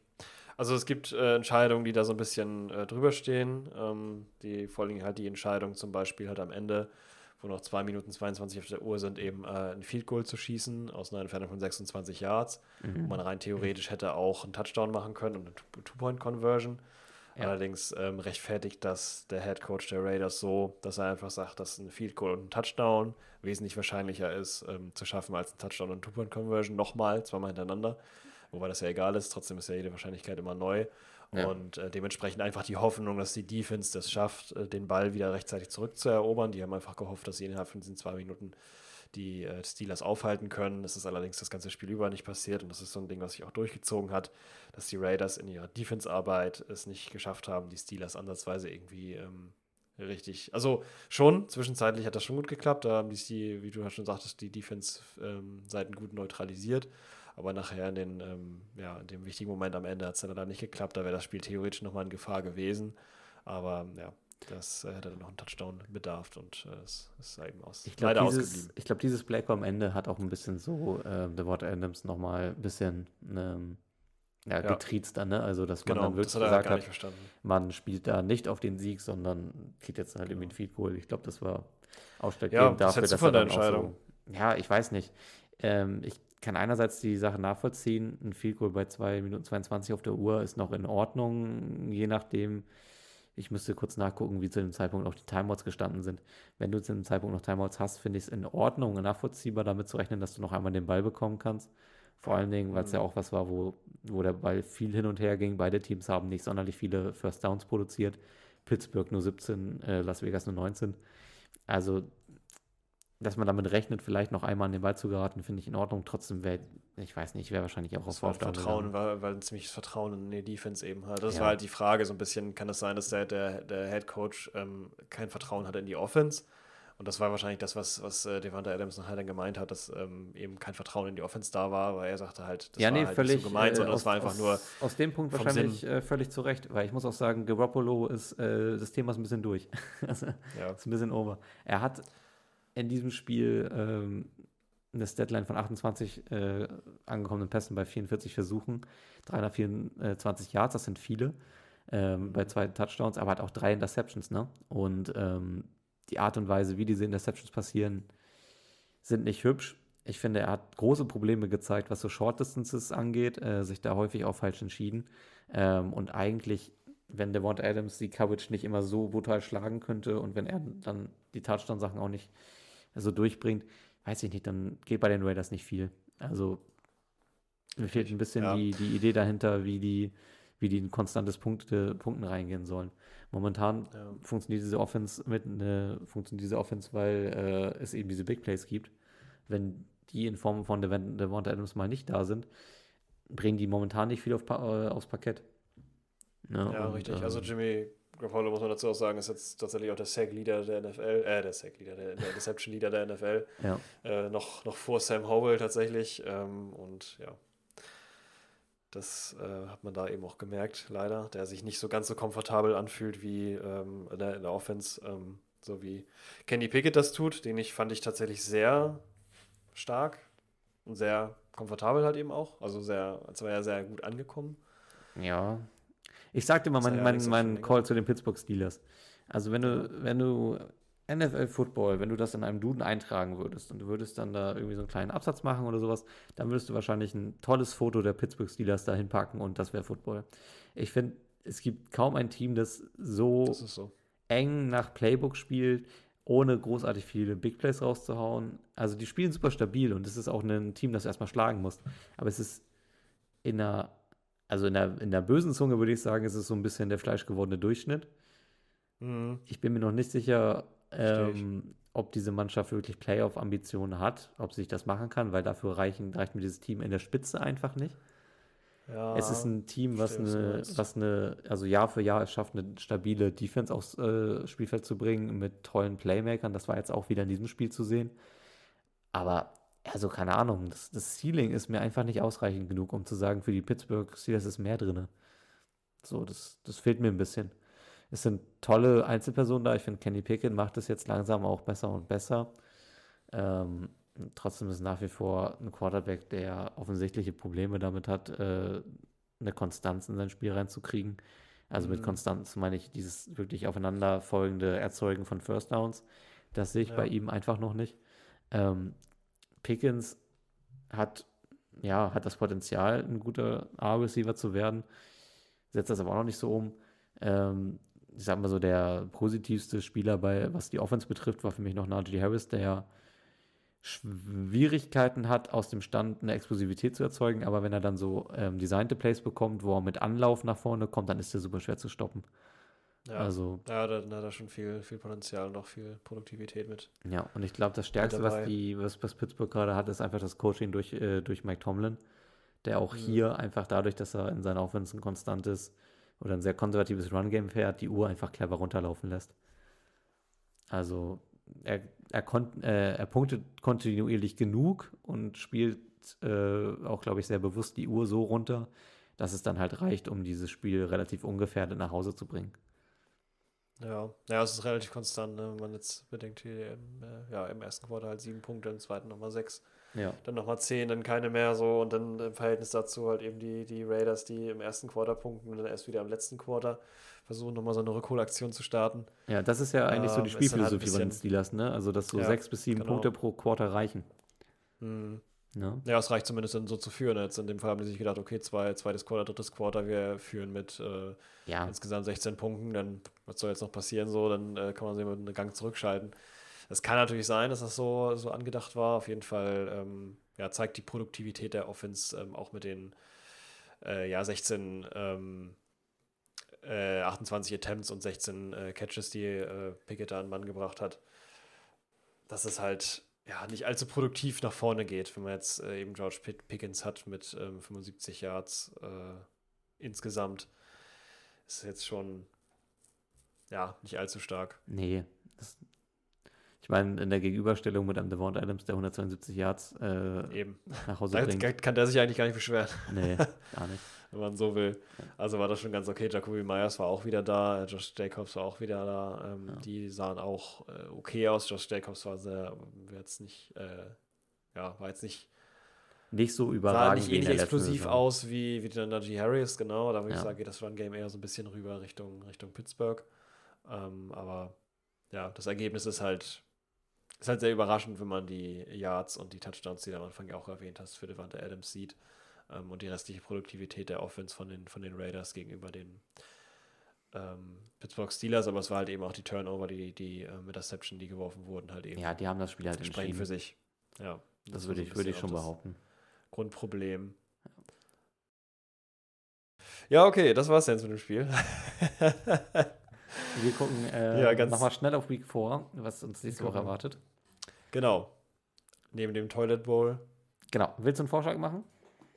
Ich mache äh, den Vorschlag, dass wir auf jeden Fall ähm, über das London Game reden sollten, Yes, das yes. Woche tatsächlich am 1. Oktober schon stattfindet. Und zwar die ähm, dort sehr heimischen äh, Jaguars, die da eigentlich auch fast immer gewinnen, Mhm. gegen die Atlanta Falcons, was ich an sich auch als eine relativ spannende Partie, ähm, vor allen Dingen mit dem Aufwind der Jaguars in London, ähm, spannende Partie finde. Ja, könnte sein, dass Jacksonville äh, ein bisschen, bisschen dieses bisherige zumindest äh, Homefield Advantage in London benötigt. Bei denen stottert es ja. Ja. irgendwie gerade dann doch offensiv gerade sehr doll. Leider Ähm, schon, überraschenderweise tatsächlich sehr doll, ja. Ja. Also finden die zeitgleich aber auch über die den. Falcons reden, das passt mir eigentlich ganz gut. Ja, über die Falcons würde ich auch sehr gerne reden. Da gibt es auch sehr viel zu sagen, weil die auch Ja. sehr ähm, gut dastehen und ja. Genau. Schon in der, Denver, Chicago würde ich auf jeden Fall auch mit reinnehmen für nächste Woche. Einfach äh, um ein bisschen mehr über die Broncos zu reden und auch mal über die Bears. Ähm, Mhm, und genau. zeitgleich sind halt die beiden Mannschaften, die eigentlich gerade am, am Ende der Nahrungskette stehen. der Toilet Bowl. Ja. Ja, das ist so. Die beiden unter, unten stehendsten Mannschaften spielen gegeneinander. Das äh, wollen wir uns nicht, äh, ja, wollen wir uns nicht nehmen lassen. Mhm. Interessant wäre natürlich auch Miami und Buffalo, ne? Ähm, irgendwie. Doch, Miami wir Buffalo würde ich, würde ich auch mit dazu nehmen. Das ist eine super spannende Paarung. Das könnte ein bisschen schon mal wegweisend dafür sein. A, wenn natürlich einmal die, äh, die Division vielleicht für, ein bisschen für sich erklimmen kann und äh, Mhm. B, auch, auch eine mögliche Playoff-Paarung. Ne? Also es sind beide Teams, die ich Stand jetzt auf jeden Fall relativ tief in den Playoffs sehen würde. Ja, dementsprechend äh, sehr entspannt zu sehen, wie da dieses Kräftemessen aussieht zwischen den beiden. Da bin ich auf jeden Fall mit dabei. Dann haben wir schon äh, drei. Mhm. Jetzt ist die Frage, was, was nehmen wir noch dazu? Ich bin gerade am Durchgucken, was jetzt interessant wäre. Darf ich was vorschlagen? Oder? Ja, gerne. Also ich bin hin und her gerissen. Also ich hätte Bock auf Cardinals äh, 49ers. Ich weiß nicht, Oh, ich war mir nicht sicher, ob ich das sagen soll, aber ja, ich äh, war mir jetzt auch, da bin ich auch ein bisschen hängen geblieben gerade, Ja. äh, weil es auch so ein bisschen spricht, das Spannendste zu sein durch die stärkste Offensiv- und Defensivmannschaft gegen die Cardinals. Ja, die gerade überraschend gegen die Cowboys gewonnen haben. Vielleicht war es einfach nur ein kurzes Aufblitzen und Versagen der Cowboys. Vielleicht steckt ja auch noch ein bisschen mehr in diesem Team drin. Mal gucken. Könnte ich mir interessant Das werden vorstellen. wir nächste Woche auf jeden Fall sehen, ob äh, das Levi's Stadium geowned wird von den Cardinals oder Das wäre super witzig. Mal, ach, kann ich rausfliegen. Ja, das wäre super witzig. Ich bin auch sehr gespannt nachher, wenn die Arizona Cardinals nachher das äh, absolute äh, Contender-Team Wunder Ganz bestimmt. der NFL sind. Das wird wahrscheinlich nicht sein. Aber wir werden mal sehen. Ich bin mal gespannt. Also Ja. ein nur rein positives Standing, so wie von den Philadelphia Eagles, sorgt ja auch nicht dafür, dass man äh, dann auch automatisch in den Super Bowl kommt. Ich bin sehr gespannt, was da äh, sich ja, stattfindet. Ja, okay. Ein Thema die Woche haben Genau. wir noch. Willst du uns Ein Thema die? Woche haben wir noch, genau. Das äh, hätte ich gerne zum Anfang äh, nochmal erwähnt, aber habe ich gar nicht gemacht. Egal. Es geht nochmal um die ELF. Letztes Mal habe ich das ähm, per Instagram-Post gemacht, weil da einfach die Zeit zu knapp war. Dieses Mal will ich mir die Zeit nehmen, denn es geht um das Championship Game, den European Bowl, der ausgespielt wurde zwischen Gus Surge und Ryan Fire. Da gibt es allerdings jetzt auch gar nicht so extrem viel zu, zu sagen. Mhm. Nur, das ist typisch ELF-typisch, sage ich mal. Sehr offensiv, äh, feuermäßig, ähm, viele Big Plays. Also es war sehr ein offensives Fest für beide Mannschaften. Das war fast schon äh, an der Tages- beziehungsweise war fast schon eine Sache der Höflichkeit, dass man nicht weniger als 20 Yard weit, weit äh, Pässe verteilt. Und dementsprechend ja, ging es da ordentlich zur Sache. Allerdings nachher im Endeffekt ähm, für die äh, Ryan Fire 53 zu 34, also trotzdem noch sehr stark. Natürlich da die Keyplayer MVP ähm, Jardian Clark als Quarterback, der auf jeden Fall richtig durchgedreht ist. Ähm, nebenbei Glenn Tonga äh, als Running Back, der auch schon mehrfach von mir erwähnt, äh, auch extrem explosiv war und auch wirklich teilweise wirklich über, über äh, mannhohe Defender einfach rübergesprungen ist. Da gibt es ein Mhm. richtig äh, krasses Play, ähm, was oft auch gezeigt wurde in den Highlights, wie er da äh, über den Defender rüberspringt und dann einen Touchdown erzielt. Mit einem sehr starken, aggressiven äh, Run. Auf der anderen Seite noch ähm, den Wide Receiver Nofi, der auch nicht unerwähnt bleiben soll. Der hat auch ähm, drei Touchdowns erzielt im ganzen Spiel, also war auch eine sehr sichere Anspielstation. Ähm, ja, auf der anderen Seite eben halt nicht so viel Produktivität bei Stutt Stutt äh, Stuttgart, schon genug gegen die Defense von Ryan Fire. Aber ähm, ja, hat im Endeffekt hat es die Ryan Fire mit äh, 14-0, also einer wirklich absolut perfekten Season, inklusive dem European Bowl, ähm, in den ja, in die Championship getrieben, beziehungsweise als äh, europäischer Champion jetzt ähm, das Team. Und genau, neben dem Ganzen ist auch noch ein neues ähm, ELF-Team revealed worden, nachdem ja Leipzig Kings ähm, abgeschafft äh, sind oder halt eben aus der ELF ausgetreten sind. Und zwar äh, haben wir da mit Madrid eine neue Mannschaft, das haben wir zwischendrin schon mal erwähnt. Jetzt haben die allerdings sich mal gebrandet und sind die Madrid äh, Braves oder Bravos oder ich weiß nicht, Mhm. wie ich es nennen soll. Ja, doch, Madrid Bravos, glaube ich, ne? Ja. Soll sowas darstellen wie, also auf, auf Deutsch übersetzt, ich habe jetzt überlegt, welches Tier ist das jetzt, äh, aber das heißt einfach nur, ja, das sind halt die, die Starken, die, ähm, ja, wie nennt man das? Brave halt, also stolz und ähm, ja, trauen sich was und so.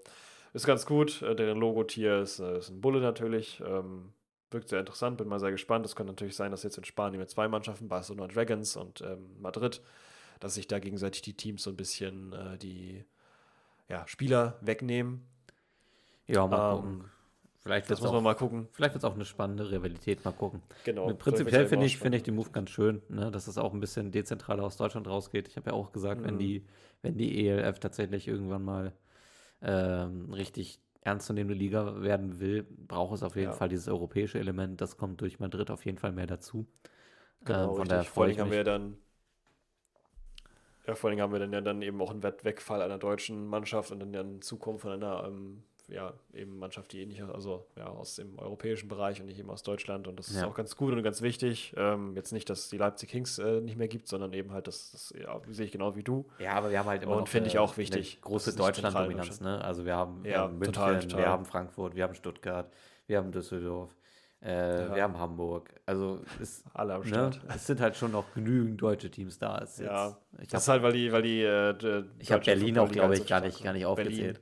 Ja, ja. Stuttgart, also kannst ja alle irgendwie äh, mit reinnehmen. Ja. Ähm, auf jeden Fall gut, dass die Liga, Liga da expandiert und ähm, mal ges- gespannt, was man da sehen kann. Ob vielleicht ja nächstes Jahr vielleicht irgendwas auch anders aussieht. Ich meine, die Stuttgart Search, die waren ja auch ähm, jetzt im European Bowl vorher halt gar kein Spiel gewonnen die Saison. Also es ändert sich viel. Ich bin mal gespannt, so wenn wir das jetzt so begleiten und es ist wahrscheinlich auch für euch ZuhörerInnen äh, interessant, wie sich das jetzt verändert. Also werden die Spiele, äh, die Mannschaften jetzt komplett wieder auseinandergewürfelt oder ähm, kann man sich da vielleicht freuen, den einen oder anderen wieder an einer bestimmten Position wiederzusehen? Ähm, wird mal ganz interessant werden, wie das jetzt so ist. Ähm, das erste Mal für mich auch so richtig äh, aktiv verfolgt. Und ja, dann geht es bald in die nächste Saison. Hoffentlich ähm, überlebt das die Off-Season gut, die ELF, ohne Einnahmen und so. Ich bin mal sehr gespannt, wie das weitergeht. Ja. Wir halten euch up to date. Genau, und wenn ihr wollt, dass ich mir irgendwann einen äh, Frankfurt Galaxy Pressepass äh, angeln kann, dann, äh, So nämlich. Dann unterstützt bitte fleißig diesen Podcast, damit wir Mach das. ein bisschen publiker werden und äh, vielleicht auch eine kleine Reichweite generieren können. Äh, dann kann ich äh, anteasern, dass es vielleicht nächste Season dann auch ein paar äh, Ausschnitte oder Vlogs aus, aus äh, irgendwelchen Stadien äh, geben wird. Aber das würde ich dann Ja, auch perfekt. natürlich da auch gerne nichts offiziell mit einem Presseausweis machen. Das wäre so ein kleines persönliches Ziel für mich. Oh ja. Ja, dann würde ich mir natürlich auch in Hamburg Presse aus. Das wäre natürlich, das wär natürlich richtig, richtig Premium. Dann sind wir richtig vor Ort. Dann ist das hier ELF Podcast Nummer 1. Aber ich meine, was soll man machen? Es ist Off-Season. Also, äh, ja, genau. Unterstützt das Ding, damit wir, we, we can make it happen. You can make it happen. Mhm. Ihr, unsere ZuhörerInnen. Ähm, also gerne weiterempfehlen. Äh, nach wie vor sagen wir das gerne. Ja. Und folgt uns auf unseren Social Media Kanälen. Das da heißt äh, Kanälen vor allen Dingen. Ja, momentan ist es Instagram, weil, wie gesagt, Twitter Ja. bzw. X können wir jetzt äh, Stand jetzt einfach nicht mehr supporten. Ähm, Genau. Mal gucken, ob wir irgendwann auf Blue Sky landen können. Also ja, für alle, die das, Blue Sky, ja, Discord. also für alle, die es so nicht mitbekommen haben, äh, die ehemaligen Twitter-Entwickler, die sich bei X durch Musk raus äh, haben, arbeiten mit Blue Sky gerade an eigentlich einem Twitter 2.0. Also wenn man das mal in Aktion gesehen hat, ist es eigentlich schöne Sache. eigentlich genau wie Twitter vorher, nur dass es halt nicht mehr so heißt. Ja. Ähm, Funktioniert momentan aber nur noch äh, oder derzeit gerade nur auf Invite, weil ähm, sie halt diese Plattform natürlich auch äh, erstmal wieder aufbauen müssen und wenn sich da dann jetzt direkt wieder so viele Nutzer einloggen würden, würde das Ding erstmal brach liegen. Deswegen haben sie jetzt gesagt, während sie daran arbeiten, funktioniert alles per Invite. So, ihr seht, Full Huddle, das beinhaltet nicht nur Football, sondern auch alles drumherum, inklusive Social Media. Ja, das ist natürlich auch wichtig, wo man sich seine, Aber seine. Football-News auch herholt. Ne? Das muss man. genau, wo man seine Football, nämlich von uns. Ich muss nicht tatsächlich sagen, ich habe vorher Twitter sehr, sehr viel dafür be äh, benutzt. Ich auch nur, deswegen hatte ich es ja bis ähm, vorgestern auch noch gehabt. Ja. Ich halt Reddit dafür immer schwierig finde, aber es ist jetzt halt, ja. Ja, Ja, gut, jetzt hänge ich halt viel auf ESPN rum. Ja, ja, das mache ich auch, auch viel. Ähm, ich persönlich bin irgendwie mit Instagram nie so richtig warm geworden und ich habe irgendwie auch nicht so richtig Lust drauf. Ich weiß gar nicht, Ja, ist auch nicht gut. Ist auch, das, das filtert extrem viel weg Ja. von dem, was man braucht und so. Für Football macht das keinen Sinn. Also, Ja. wenn man sich da so ein bisschen in eine Bubble begeben will, Es ist mir auch, glaube ich, schwer. zu viel Videos gucken, Bilder gucken. Ich mag das an Reddit, dass ich immer noch viel lesen kann. Und ich muss an der Stelle auch sagen, wenn man, wenn man jetzt nicht gerade im Fantasy Football Reddit ist, sondern im normalen NFL Reddit, da sind wirklich sehr viele gute Berichte und auch gute Das Meinungen stimmt, das ist wahr. Das ist wahr. Das meiste von dem, was ich angezweifelt habe, das hätte ich vielleicht auch dazu sagen sollen, aber sage ich jetzt halt nochmal, Ja. ist auch wirklich viel von, von Fantasy ähm, Reddit. Genau. Fantasy Der reguläre NFL Reddit, den könnt ihr euch gerne mal so auch als, als Quelle dazu holen. Der ist, der ist schon ordentlich geführt. Ja, das funktioniert. Das kann man machen. Ne? So. Okay. Und Schieben äh, wir uns ja, raus. Schieben wir uns raus. Dann beenden Genau. wir diesen Podcast, so wie wir ihn angefangen mit einem einfachen Full.